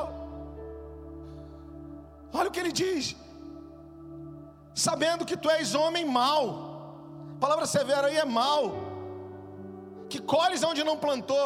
Ele chamou o Senhor de mau e de mentiroso. Você é mau, você quer colher de onde não plantou, você é um farsante. É o que ele está dizendo. As juntas onde não espalhou. Eu tive medo, escondi na terra o teu talento. Toma aqui o que é teu. Irmã, em nome de Jesus. Vê se a gente. Não, não se levanta sua mão, não. Mas vê se a gente não faz isso, filha. Senhor, ó, eu, eu, eu, escondi. Olha, olha, os dois saíram para negociar, Aline. O de cinco e o de dois. Saíram para negociar. Recebeu cinco e recebeu dois. E o outro foi trabalhar. Porque ele, embora ele foi chamado pelo Senhor de servo mal, primeiro mal e depois preguiçoso porque empreender dá trabalho. Mas cavar buraco, se eu sou viciado em viver no escuro, eu sei cavar buraco. Sou habilidoso em cavar buraco. Eu sou habilidoso em entrar na minha alma e ficar escondido lá, remoendo sentimentos. Porque ele não deixou de trabalhar, embora tenha sido chamado de, de, de, de preguiçoso. Primeiro foi chamado de mal que, que você quer dizer, pastor? Dois saíram para empreender, Clara, e o outro foi trabalhar do jeito dele. Ele não conhecia o Senhor, ele era insubmisso. Então, quando eu na igreja quero impor a minha forma de trabalhar, é porque eu não conheço o Senhor. Eu sou insubmisso, eu nunca vi o Senhor. Por, olha só, deixa eu falar isso com bastante calma. Não quero te chocar com isso, mas qual que é o problema, pastor? É que a religião disse que você é um monte de coisa. Então a gente ouviu muita coisa, muita coisa, muita coisa. E a gente não conseguiu nem. Cara, não fica triste comigo, querida. A gente não conseguiu nem perceber que a gente não nasceu de novo. João 3, você já sabe, eu sempre comento sobre João 3. Nicodemos, olha só, pastor, mas eu nasci de novo, pastor. Você não pode entrar nesse lugar. Não, não estou entrando nesse lugar. Só quero que você pense. Nicodemos, ele era homem alto homem alto, ah, dentre os fariseus, homem letrado, profundo conhecedor da Torá, da lei, dos profetas, dos salmos. Quem está comigo? Olha aqui para mim. Homem posicionado na política nos seus dias. Jesus disse para ele: Você não nasceu de novo? Não vou falar de você, não, vou falar para mim. Quantas vezes será que eu li a Bíblia de ponta a ponta? Aquele, aquele cara era letrado e não tinha nascido de novo. Então não se espante quando eu disser falar da possibilidade de algum de nós não termos nascido de novo, ou de muitos de nós. Pastor, mas como sei se nasci de novo ou não? Qual é a primeira reação que você tem quando é exortada? Você já se defende? Vai para o seu quarto e vai avaliar o seu coração, porque possivelmente ainda não houve uma circuncisão no seu coração. Possivelmente seu coração ainda é de pedra. Quando você ouve alguma coisa contrária à sua opinião, a sua cabeça já formatou a resposta, e às vezes até de forma educada você tem uma resposta para dar, uma resposta educadamente profissional. Não, não fui deselegante, não, só dei aquela resposta, entendeu? Já está tudo pronto, você já sabe falar de forma muito eloquente, você já sabe dar a resposta. Ou você. Não é engolir sapo, filha. É que você não precisa mais forçar no debate. Vai frutificar, você é poderosa.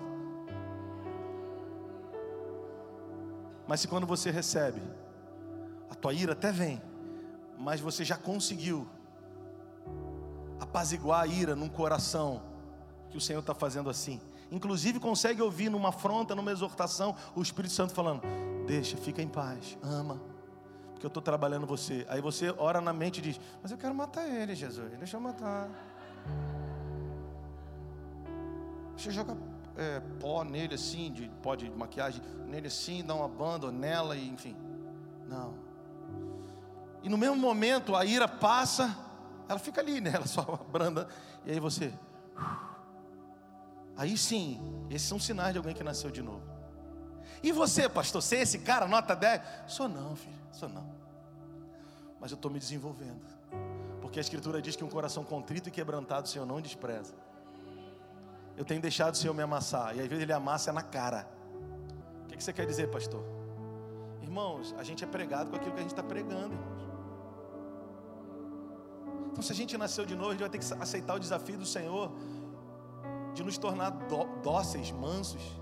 Aquele Moisés que matou com 120 anos, ele era o homem mais manso da terra. Ai, ai, ai, ai, ai. Pastor, mas isso é difícil, porque eu, quando eu estou naquele dia, né, pastor? O senhor sabe? Eu sei, irmã, eu não sei, não. Ainda bem que eu não sei, Jesus. Minha esposa parece estar 29 dias nesses dias, brincadeira. Brincadeira. Brincadeira. Mas assim, eu sei que é diferente a questão hormonal, eu sei que é. E a gente não está falando de perfeição, a gente está falando de consciência. Você está entendendo isso? Vamos avançar então. E o que recebeu um talento nem sequer conhecia o Senhor. Ele estava muito distante, seus sofismas, mentiras, uma vida independente e negligente revelaram isso. Ele diz: Eu sei que tu és homem severo e mentiroso, porque você colhe onde não plantou. Não, cara, Jesus era o próprio plantio de Deus na terra. Jesus era a semente de Deus. Deus amou tanto que semeou Jesus. Se tem uma lei master no universo, é a lei da semeadura. Quem está entendendo isso? E ele era tão medroso, ele diz: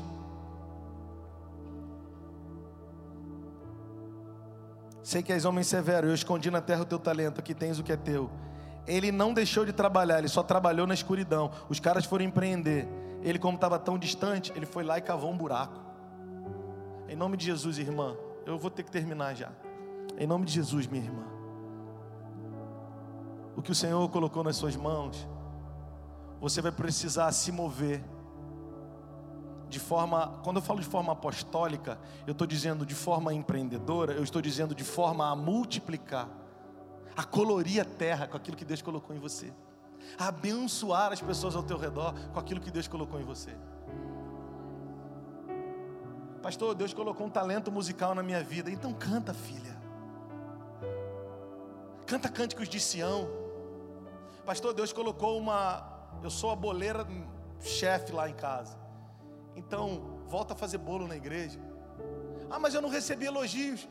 Mas os teus depósitos estão sendo guardados para aquele dia. Pastor, eu, eu lavo o chão, que é uma beleza. Então vem colorir esse lugar lavando o chão. Pastor, mas é que eu já não estou mais nessa fase. Ô oh, filha, eu ainda não saí dela. Eu já falei para você diversas vezes. Isso não diminui a minha masculinidade. Mas eu não sei pregar parafuso, colocar parafuso, quadro, essas coisas. A maioria das vezes agora eu peço Wallace. Até o Liu. Mas eu sei lavar louça. Eu sei varrer casa, eu sei lavar banheiro. Faço isso na igreja também.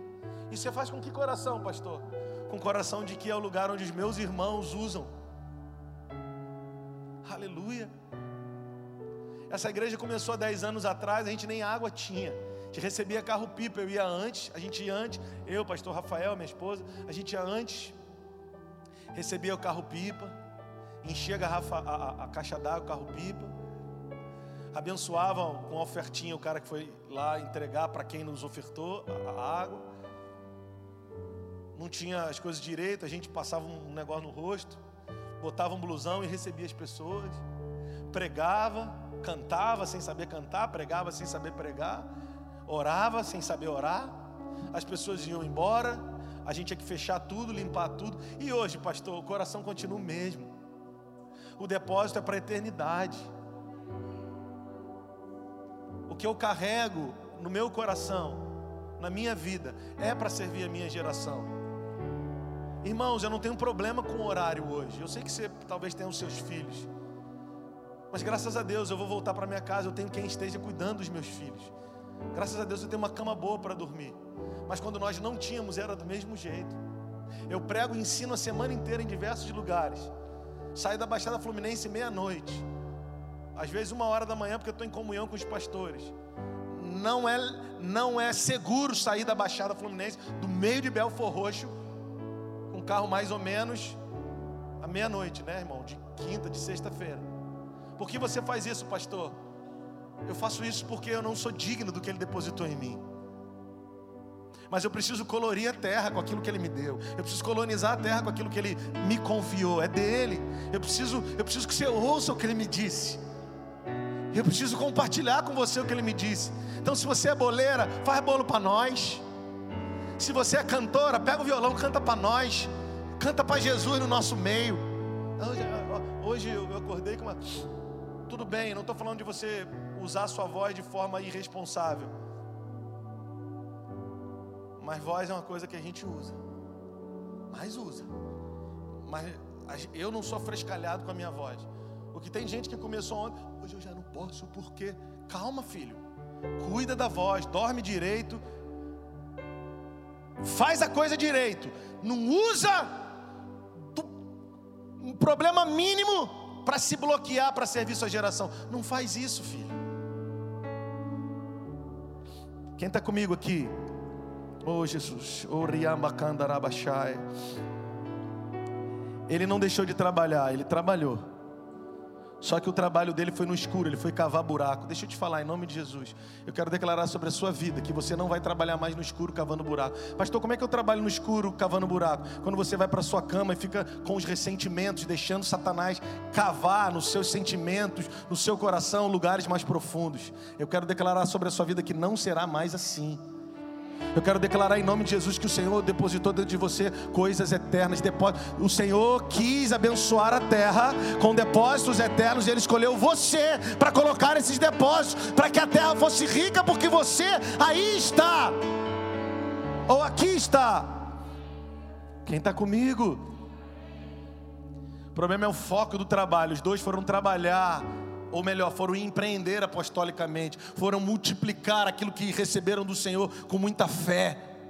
E o outro, com seu coração cheio de mazelas, foi cavar no na escuridão.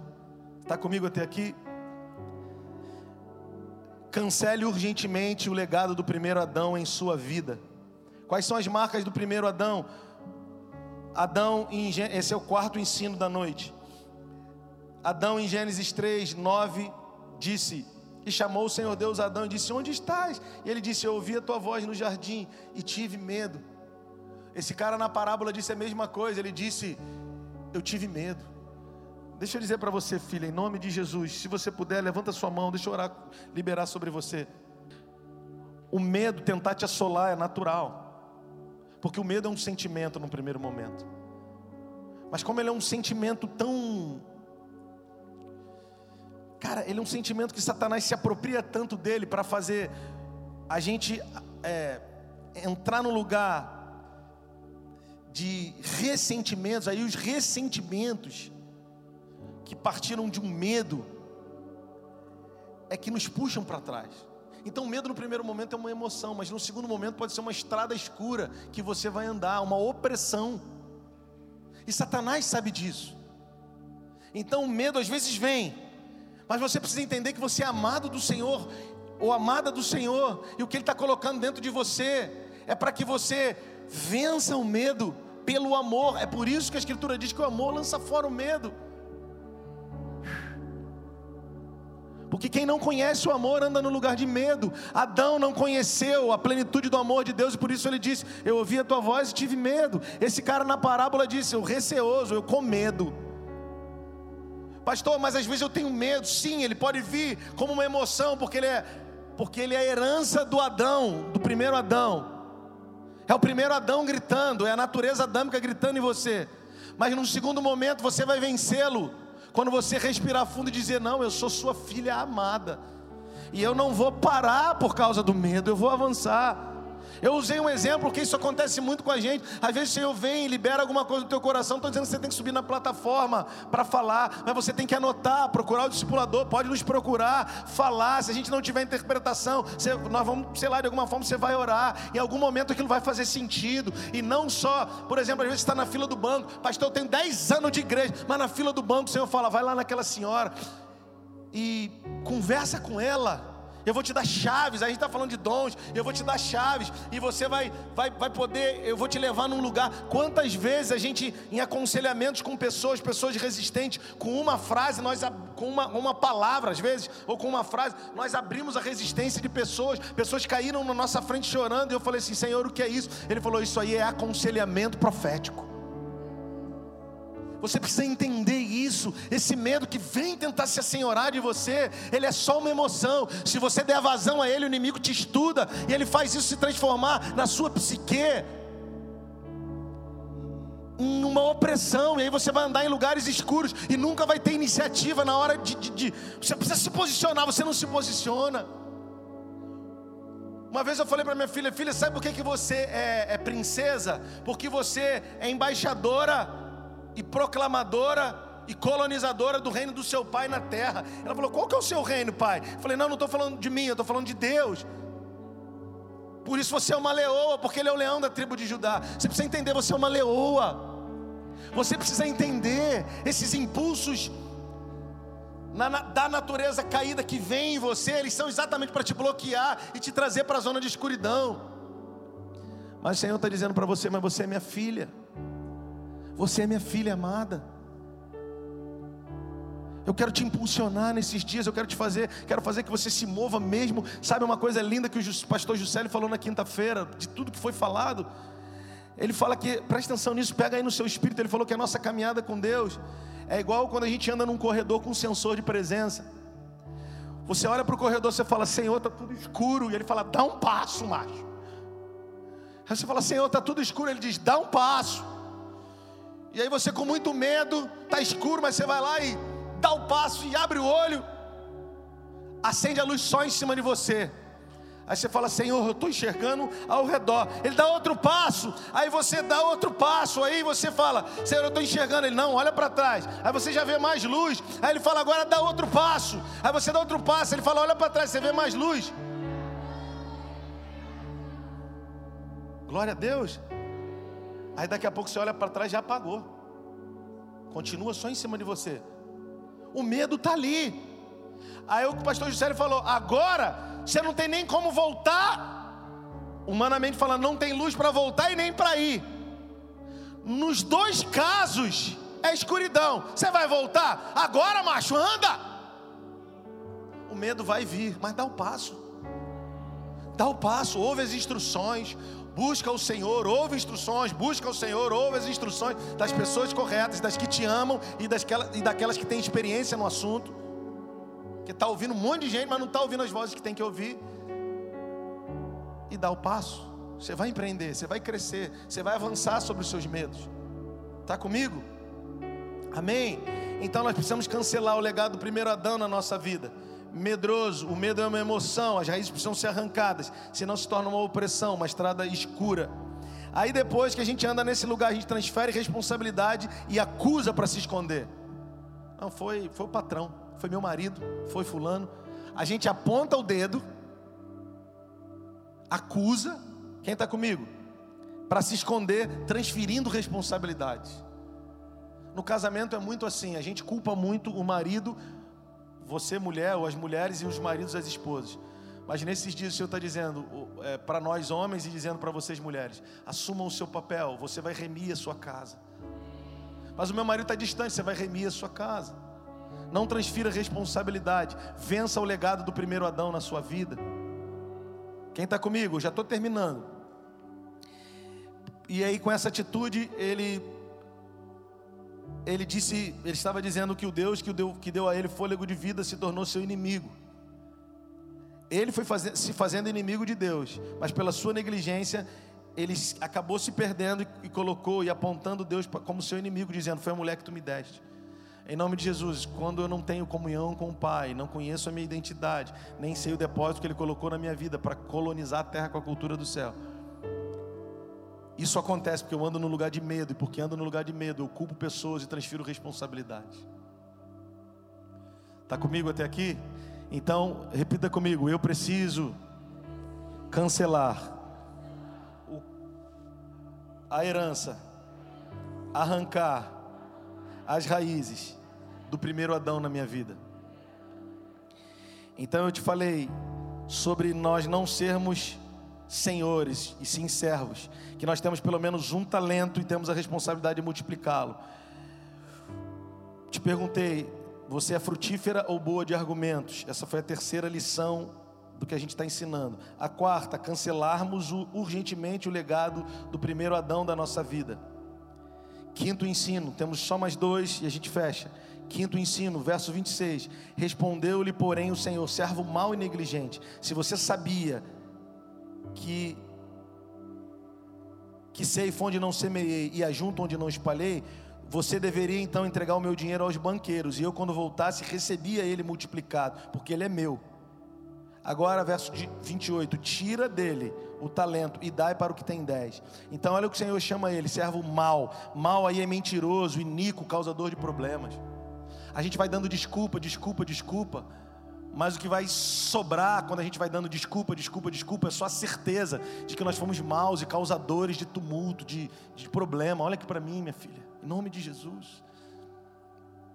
A gente tem desculpas, desculpas, desculpas, desculpas, para não fazer, para não multiplicar aquilo que o Senhor colocou em nós. E só restou para esse cara ouvir: você é mau. Deus não chamou ele primeiro de preguiçoso, o Senhor aqui que representa o Senhor, que representa o nosso Senhor, não chamou ele primeiro de preguiçoso, chamou ele primeiro de mal. É maldade no seu coração. Tem gente que é, que é, é má e preguiçosa, que era o caso desse cara. Tem gente que está cheia de, de, de veneno, e nas relações na igreja, só sabe apontar defeito, só sabe ver o ruim do bom, não sabe ver o bom do ruim. O que, que é isso, pastor? Gente, tem coisa que estão chamando de ruim que tem coisa boa, mas a gente está com o bom diante de nós, a gente consegue enxergar o ruim. O Senhor está dizendo: você é mau, você é causador de intriga, você tem pensamento dúbio, você tem segunda intenção. Quantas e quantas pessoas passaram na minha vida com segunda intenção? Sabe por que eu estou de pé? Porque eu nunca tive segunda intenção. Eu sou limitado, eu tenho erros, mas nunca fui mentiroso. Nunca fui maldoso nas minhas relações. Eu sempre estou por inteiro com você, até quando eu erro. Mas não, cara, o cinismo é o último grau da maldade. Como a gente convive com pessoas cínicas, elas sorriem. Presta atenção, cara, eu estava tomando banho esses dias. O Senhor falou, Rodrigo, aprende de uma vez por, todo, por todas que nem todo mundo que sorri para você te celebra. E eu falei, então me fala qual que é a diferença. Ele sorrir é um exercício do rosto. Celebração é uma decisão do coração, Rodrigo. Tem gente que está sentada, isso é Ivânia, mas no coração ela não te celebra. Aprenda a discernir no espírito quem são esses. Para discriminar, pastor? Não, eu vou continuar amando, só não vou dar acesso à minha mesa. E o Senhor falou para mim, Rodrigo, isso eu não estou te falando como sugestão, porque sugestão é diferente de diretiva. Eu falei, qual que é a diferença? Sugestão, eu sugiro para você, você faz se você quiser, mas eu estou te dando uma diretiva, uma ordem. Não negocie a ordem que eu estou te dando. Discina do seu lado quem sorri para você e quem te celebra. E os que te celebram, você traz para a mesa. E os que sorriem para você, você não os discrimine, mas não precisa trazer para a mesa. Você está entendendo isso? Então ele era mau, ele era causador de problemas e preguiçoso, porque se ele fosse inteligente e submisso, ele teria confiado a outro mais talentoso que ele. Homens inteligentes, Tati, sabe o que eles fazem? Eu até nem tenho capacidade de fazer, mas me dá a mão aqui, vamos fazer junto. Gente, eu ando, eu, deixa eu falar isso, eu ando com homens que têm muito mais capacidade do que eu, e eles me ajudam nas coisas que eu faço limitadamente.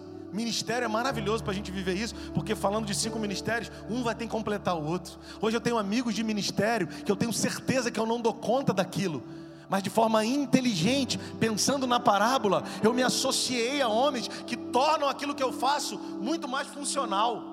Não, não sei se você entendeu isso. Deixa eu explicar, traduzir. Olha aqui para mim, olha aqui para mim. Deixa eu traduzir de outra forma. O Senhor falou assim, ó: Se você, já que você sabe tudo isso, que é mentira, você teria entregue o meu dinheiro a alguém que tem mais habilidade que você. Aí você não teria problema, porque ele faria o que tinha que ser feito. Quem está entendendo isso? Deixa eu te fazer uma pergunta. Quem é a tua amiga de oração? Quem é amiga com quem você se relaciona trocando experiências? É alguém que te ajuda? A desenvolver aquilo que você sabe que precisa desenvolver e você ajuda ela? Ou você decidiu trazer para dentro do seu coração, cavar uma cova e culpar o mundo inteiro e transferir responsabilidade? Deixa eu falar isso para você com muito carinho, muito amor. Se você não tem amigas, esses são dias de você buscar amigas. E se suas amigas têm como base, a relação de vocês, a base delas é falar o que é legal uma para outra, troca. Aprenda a andar com gente que está dizendo: Eu quero construir segundo a vontade de Deus. Eu não quero falar mal da vida de ninguém. Eu quero orar, eu quero ver tudo que Deus disse que vai fazer cumprindo, se cumprindo. Então, filha, se você não tem amigas, você precisa ter. E se você tem, e as suas conversas, os seus propósitos te afastam daquilo que tem a ver com evidenciar o talento de Deus na sua vida, em nome de Jesus, troca. Ao longo do tempo, Deus foi trocando minhas amizades, eu fui entendendo. Eu não tenho um amigo de infância que eu ande com ele hoje. Por quê, pastor? Porque você é melhor que eles? Não, porque Deus fez do jeito que fez. Hoje, quando eu estou em alguns ministérios, em alguns lugares, que os pastores da casa, os que são meus amigos hoje, estão comigo, eu só ouço. Não, nem sempre foi assim. Porque é uma estrada. Eu não estou falando nem sempre foi assim com relação a eles, não. Mas nem sempre foi assim com relação a, a, alguns que já se aproximaram de nós. Porque tem gente que se aproxima de nós por interesse, irmão. A gente é muito usado. A gente é muito usado.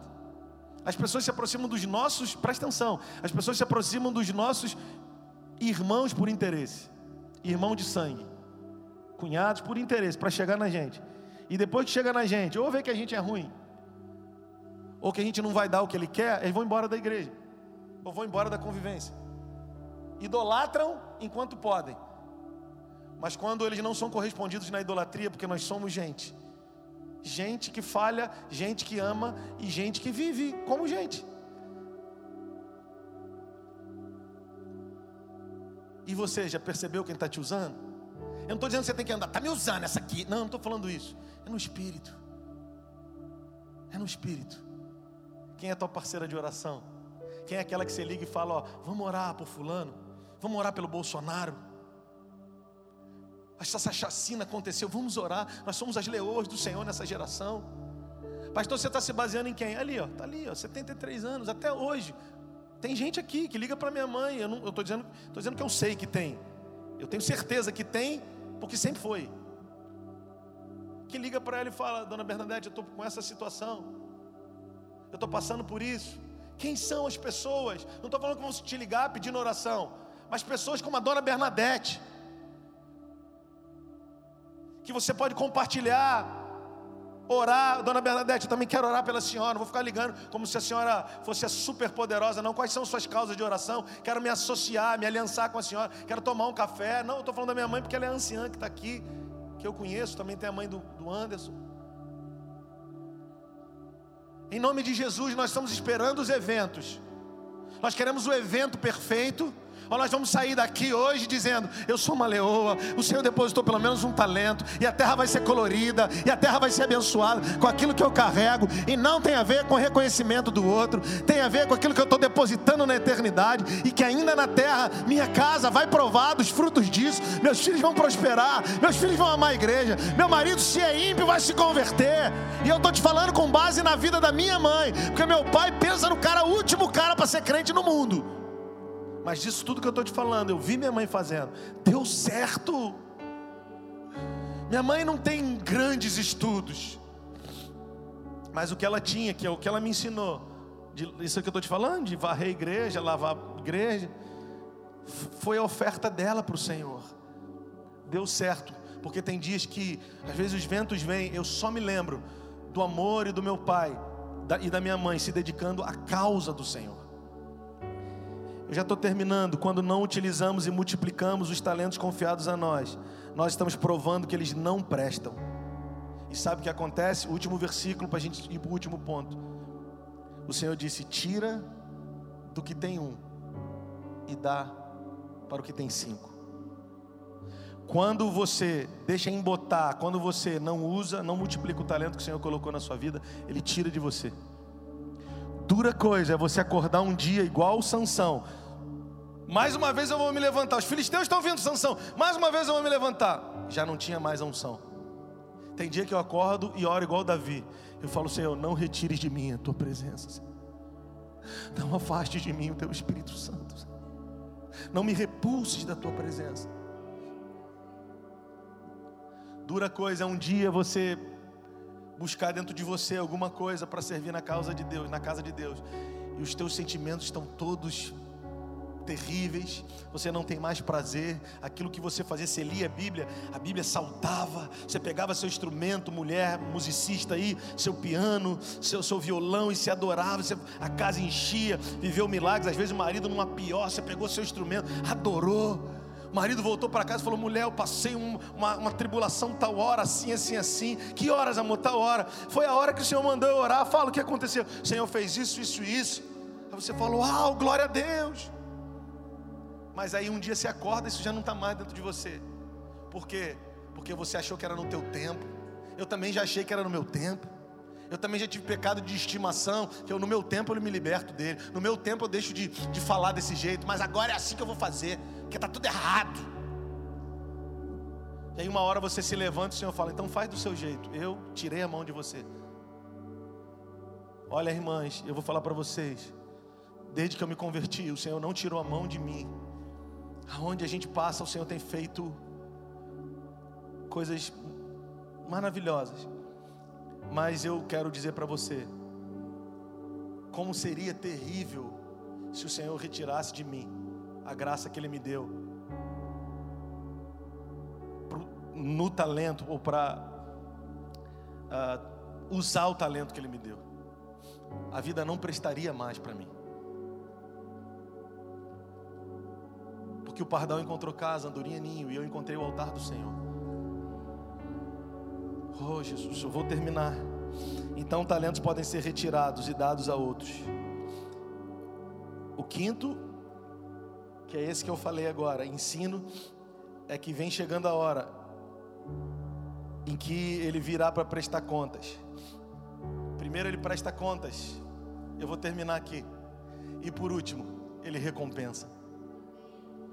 Ele é Deus de prestação de contas, mas Ele é Deus de recompensa.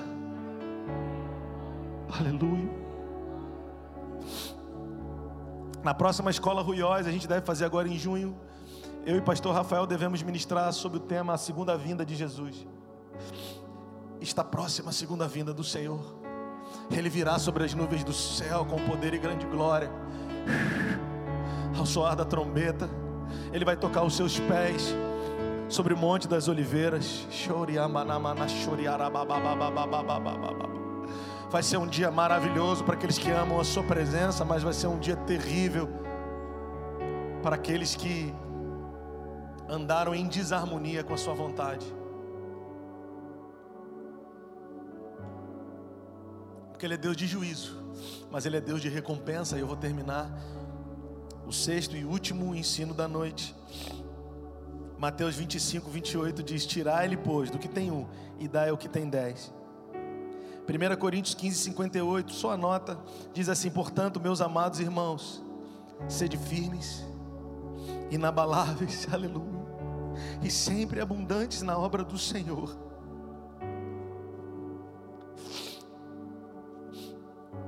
Sabendo que no Senhor o vosso trabalho não é em vão. Oh, Jesus. Grava esse versículo no seu coração. Meus irmãos, sede firmes. Sejam constantes. Firmeza aí fala de ser constância, ser constante. Inabalável é quase sinônimo. Fala de nenhuma circunstância mexer com o seu coração, mudar o seu coração. E sempre abundantes, sempre prósperos, sempre transbordantes na obra do Senhor, sabendo que no Senhor o vosso trabalho não é em vão. Porque recompensa, e é o que eu estou falando aqui para a gente terminar, é para quem andou em justiça. E justiça no reino não é compensação ou equivalência, é posição que se deve ter.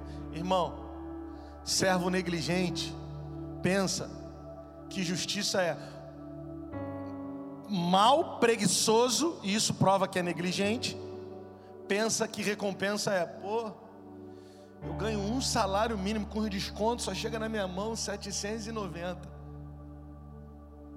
Sei lá se tem alguém que ganha isso, eu acho que deve ter. E o outro ganha 30 mil, 50 mil. E a gente acha que porque a gente está nessa condição, Deus tem a obrigação de prosperar a gente. Irmão, tem gente que anda num lugar alto economicamente porque sempre trabalhou de forma diligente, mesmo sendo ímpio. Lembra que eu te falei que talento, Deus não deu só a crentes, Ele deu a todos os homens.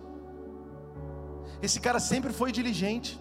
Aí às vezes a gente quer pensar que a nossa, o nosso vitimismo, Tati, né? Vai mover o coração de Deus. Pensando que Deus é um Papai Noel, não, Deus é justo. E quando ele vier com recompensa, a recompensa dele não é para aquele que se vê como menor, é para aquele que obedeceu. E ele disse: Tira do que tem um, porque o que tem um está tão cego que ele não consegue ser grato, entender que mesmo tendo um talento é tudo que eu podia dar a ele, e se ele tivesse agido igual aos outros, ele teria recompensa. Mas o que recebeu cinco, não se gloriou, ele, ele obedeceu e desenvolveu. Às vezes a gente vê gente rica e a gente fala, o cara é rico, mas se você for ver, o cara é generoso, macho cara é liberal, o cara é amoroso, o cara cumprimenta as pessoas que hierarquicamente na instituição dele são menores. Ele trata como igual, bota na mesa. E às vezes a gente é pobre, mas anda de nariz empinado. A gente é pobre e fica magoado com os da família. É tempo de restaurar isso, cara, para que possamos entrar no lugar de recompensa.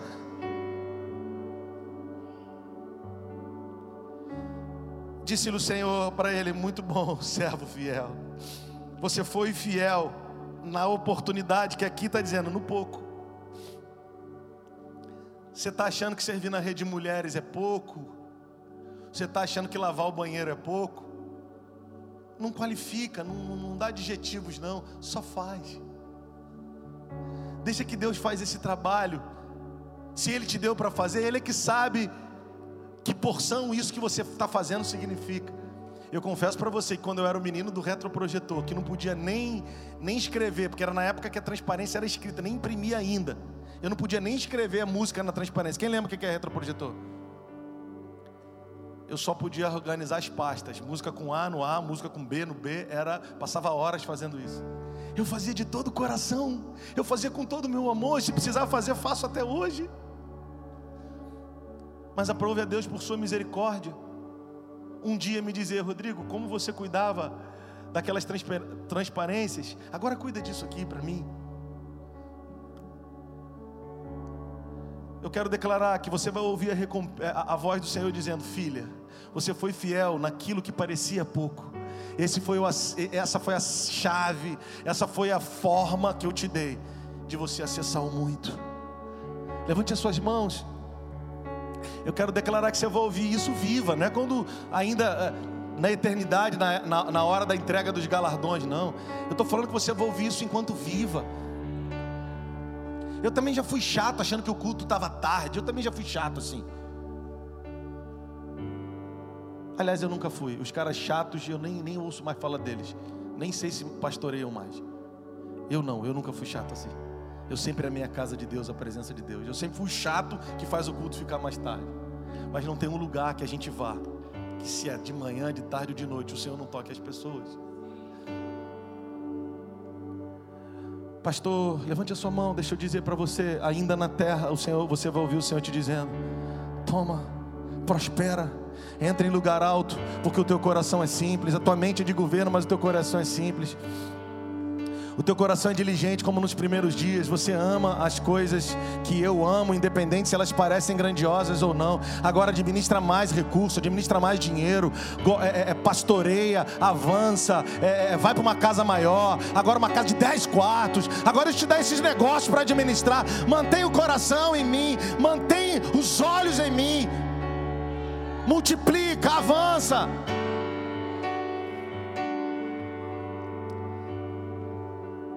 Muito bom, servo fiel. Fosse fiel no pouco, sobre muito te colocarei. Entra no gozo do teu Senhor. Essa expressão gozo, sabe o que significa no grego? Alegria recebida que veio de você. Causa ou ocasião que vivemos com pessoas que são o nosso prazer. Fala também de gozar de todos os privilégios que o Senhor colocou à nossa disposição. Eu quero terminar dizendo que quando o Senhor disse para esse cara, entra no gozo do teu Senhor, sabe o que o Senhor está dizendo, a palavra gozo? Vem, vem porque você me dá alegria, você faz o meu coração sorrir. Vem, vem, você pode usufruir de tudo que eu tenho, de lugares mais altos e mais poderosos, porque quando eu estou com você, eu sou feliz, meu filho, eu me alegro, meu filho. Deixa eu terminar dizendo, em nome de Jesus, eu quero declarar sobre a sua vida, fique de pé.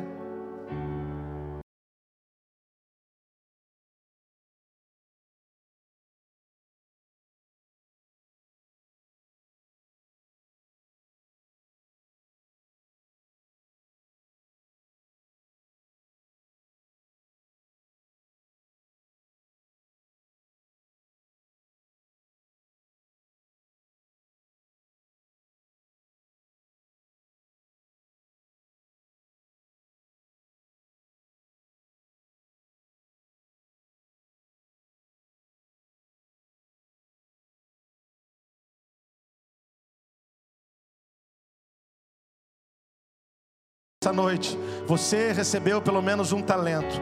Ele é o depósito de Deus que vai colorir essa geração. E eu quero declarar que ainda vão comer, que ainda vão se nutrir daquilo que o Senhor colocou na sua vida.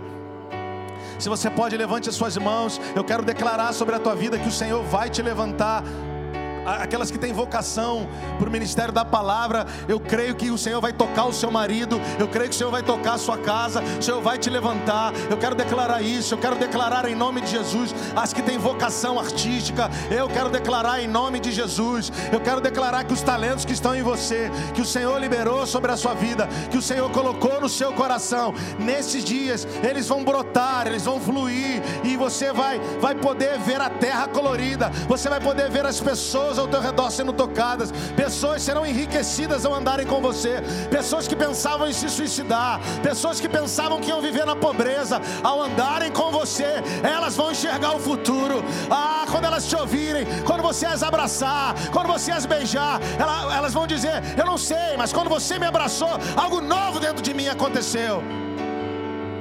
Pastor, mas isso é possível? É, porque aquela mulher, quando tocou Jesus, saiu virtude, e você é filha do Senhor. Levante as suas mãos e comece a orar nessa noite. Se você pode, levante as mãos aos céus. Uma coisa só é necessária. Uma coisa só é necessária. Marta quis discutir com Jesus. Mas Maria só se aquietava aos seus pés. Se aquete aos pés do Senhor e diga: Senhor, eu estou aqui, eu não vou mais desprezar o que você colocou em mim. os medos não vão mais me parar. Oh, você tem talento para a área esportiva, se você tem talento para as artes, se você tem talento, talento para humanas, eu quero declarar que isso vai ser evidenciado. E você quer só uma última? E aí a gente aplaude. Você quer só uma última? Você lembra de José? Você lembra do talento? Olha aqui para mim, você lembra do talento que José tinha? José sonhou com os feixes. Você lembra dos feixes? Você lembra do sol, a lua e as estrelas? Ele sonhou a primeira vez, foi ou não foi? Você lembra quando ele estava na cadeia, o sonho do copeiro, que ele, do, do lado que ele viu o copeiro e o padeiro? Quem lembra disso? Ele sonhou quando menino, ele tinha talento para interpretações. Depois, o sonho na cadeia. E depois, o que foi que promoveu ele quando o Faraó sonhou? A interpretação de sonhos. Levante as suas mãos, deixa eu te dizer, sabe o que vai te promover nesses dias? O talento que o Senhor colocou dentro da sua vida, mas os medos estão querendo travar. Os medos estão querendo te prender, mas eu quero declarar que esse talento você vai botar para fora e o seu povo vai entrar no lugar de prosperidade. Sua casa, por causa do talento que o Senhor depositou em você, e que a cadeia não parou, nem as ameaças e mentiras na casa de Potifar, nem a opressão te parou, vai fazer sua casa prosperar. Seus filhos vão começar da onde você parou, e onde você vai parar? No lugar alto, no lugar próspero. Aleluia! Aleluia!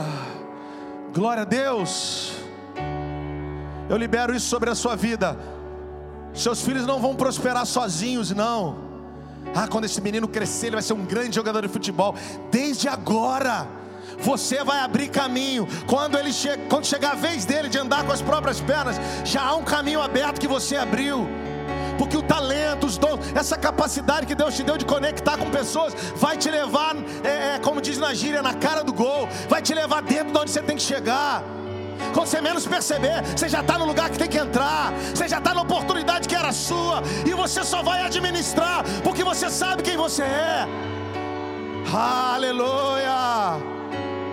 Coisa linda, minha irmã. Você é leoa, você é poderosa. Não tenha medo. Oh Jesus, você é talentosa, você é rica, poderosa em Deus. Em nome de Jesus. Oh, aleluia. Eu preciso concluir aqui. Você recebe isso nessa noite, filha? Você pode aplaudir o nome do Senhor. Aplauda o nome do Senhor.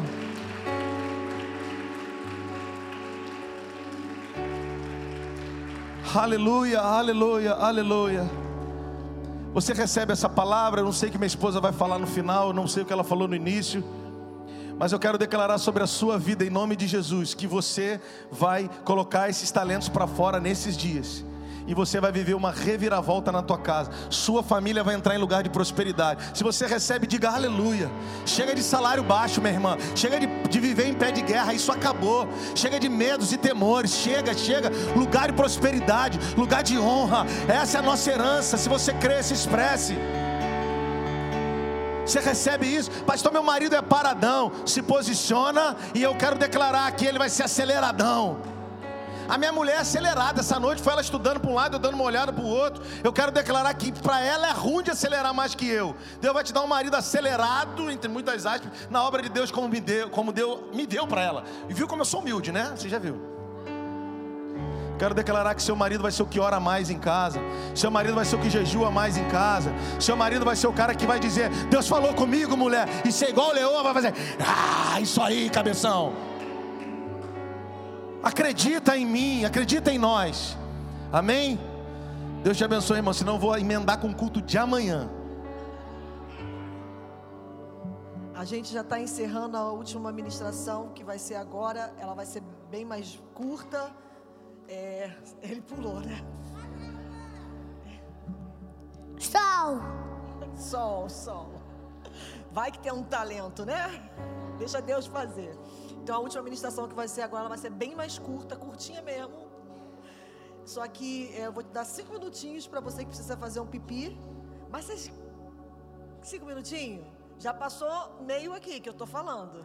Então, se você puder ser rapidinho, às vezes precisa falar com alguém no celular, um filho, um marido, fala rapidinho, faz um pipi, bebe água, tem um cafezinho com biscoito lá. No final, a gente vai ter um coffee melhorzinho. Agora é só um cafezinho com biscoito rápido, um pipi, cinco minutos. Quem tem hora aí? Me fala a hora. Oito e meia em ponto, para a gente terminar até as nove. Tá bom? Então vai lá rapidinho e volta.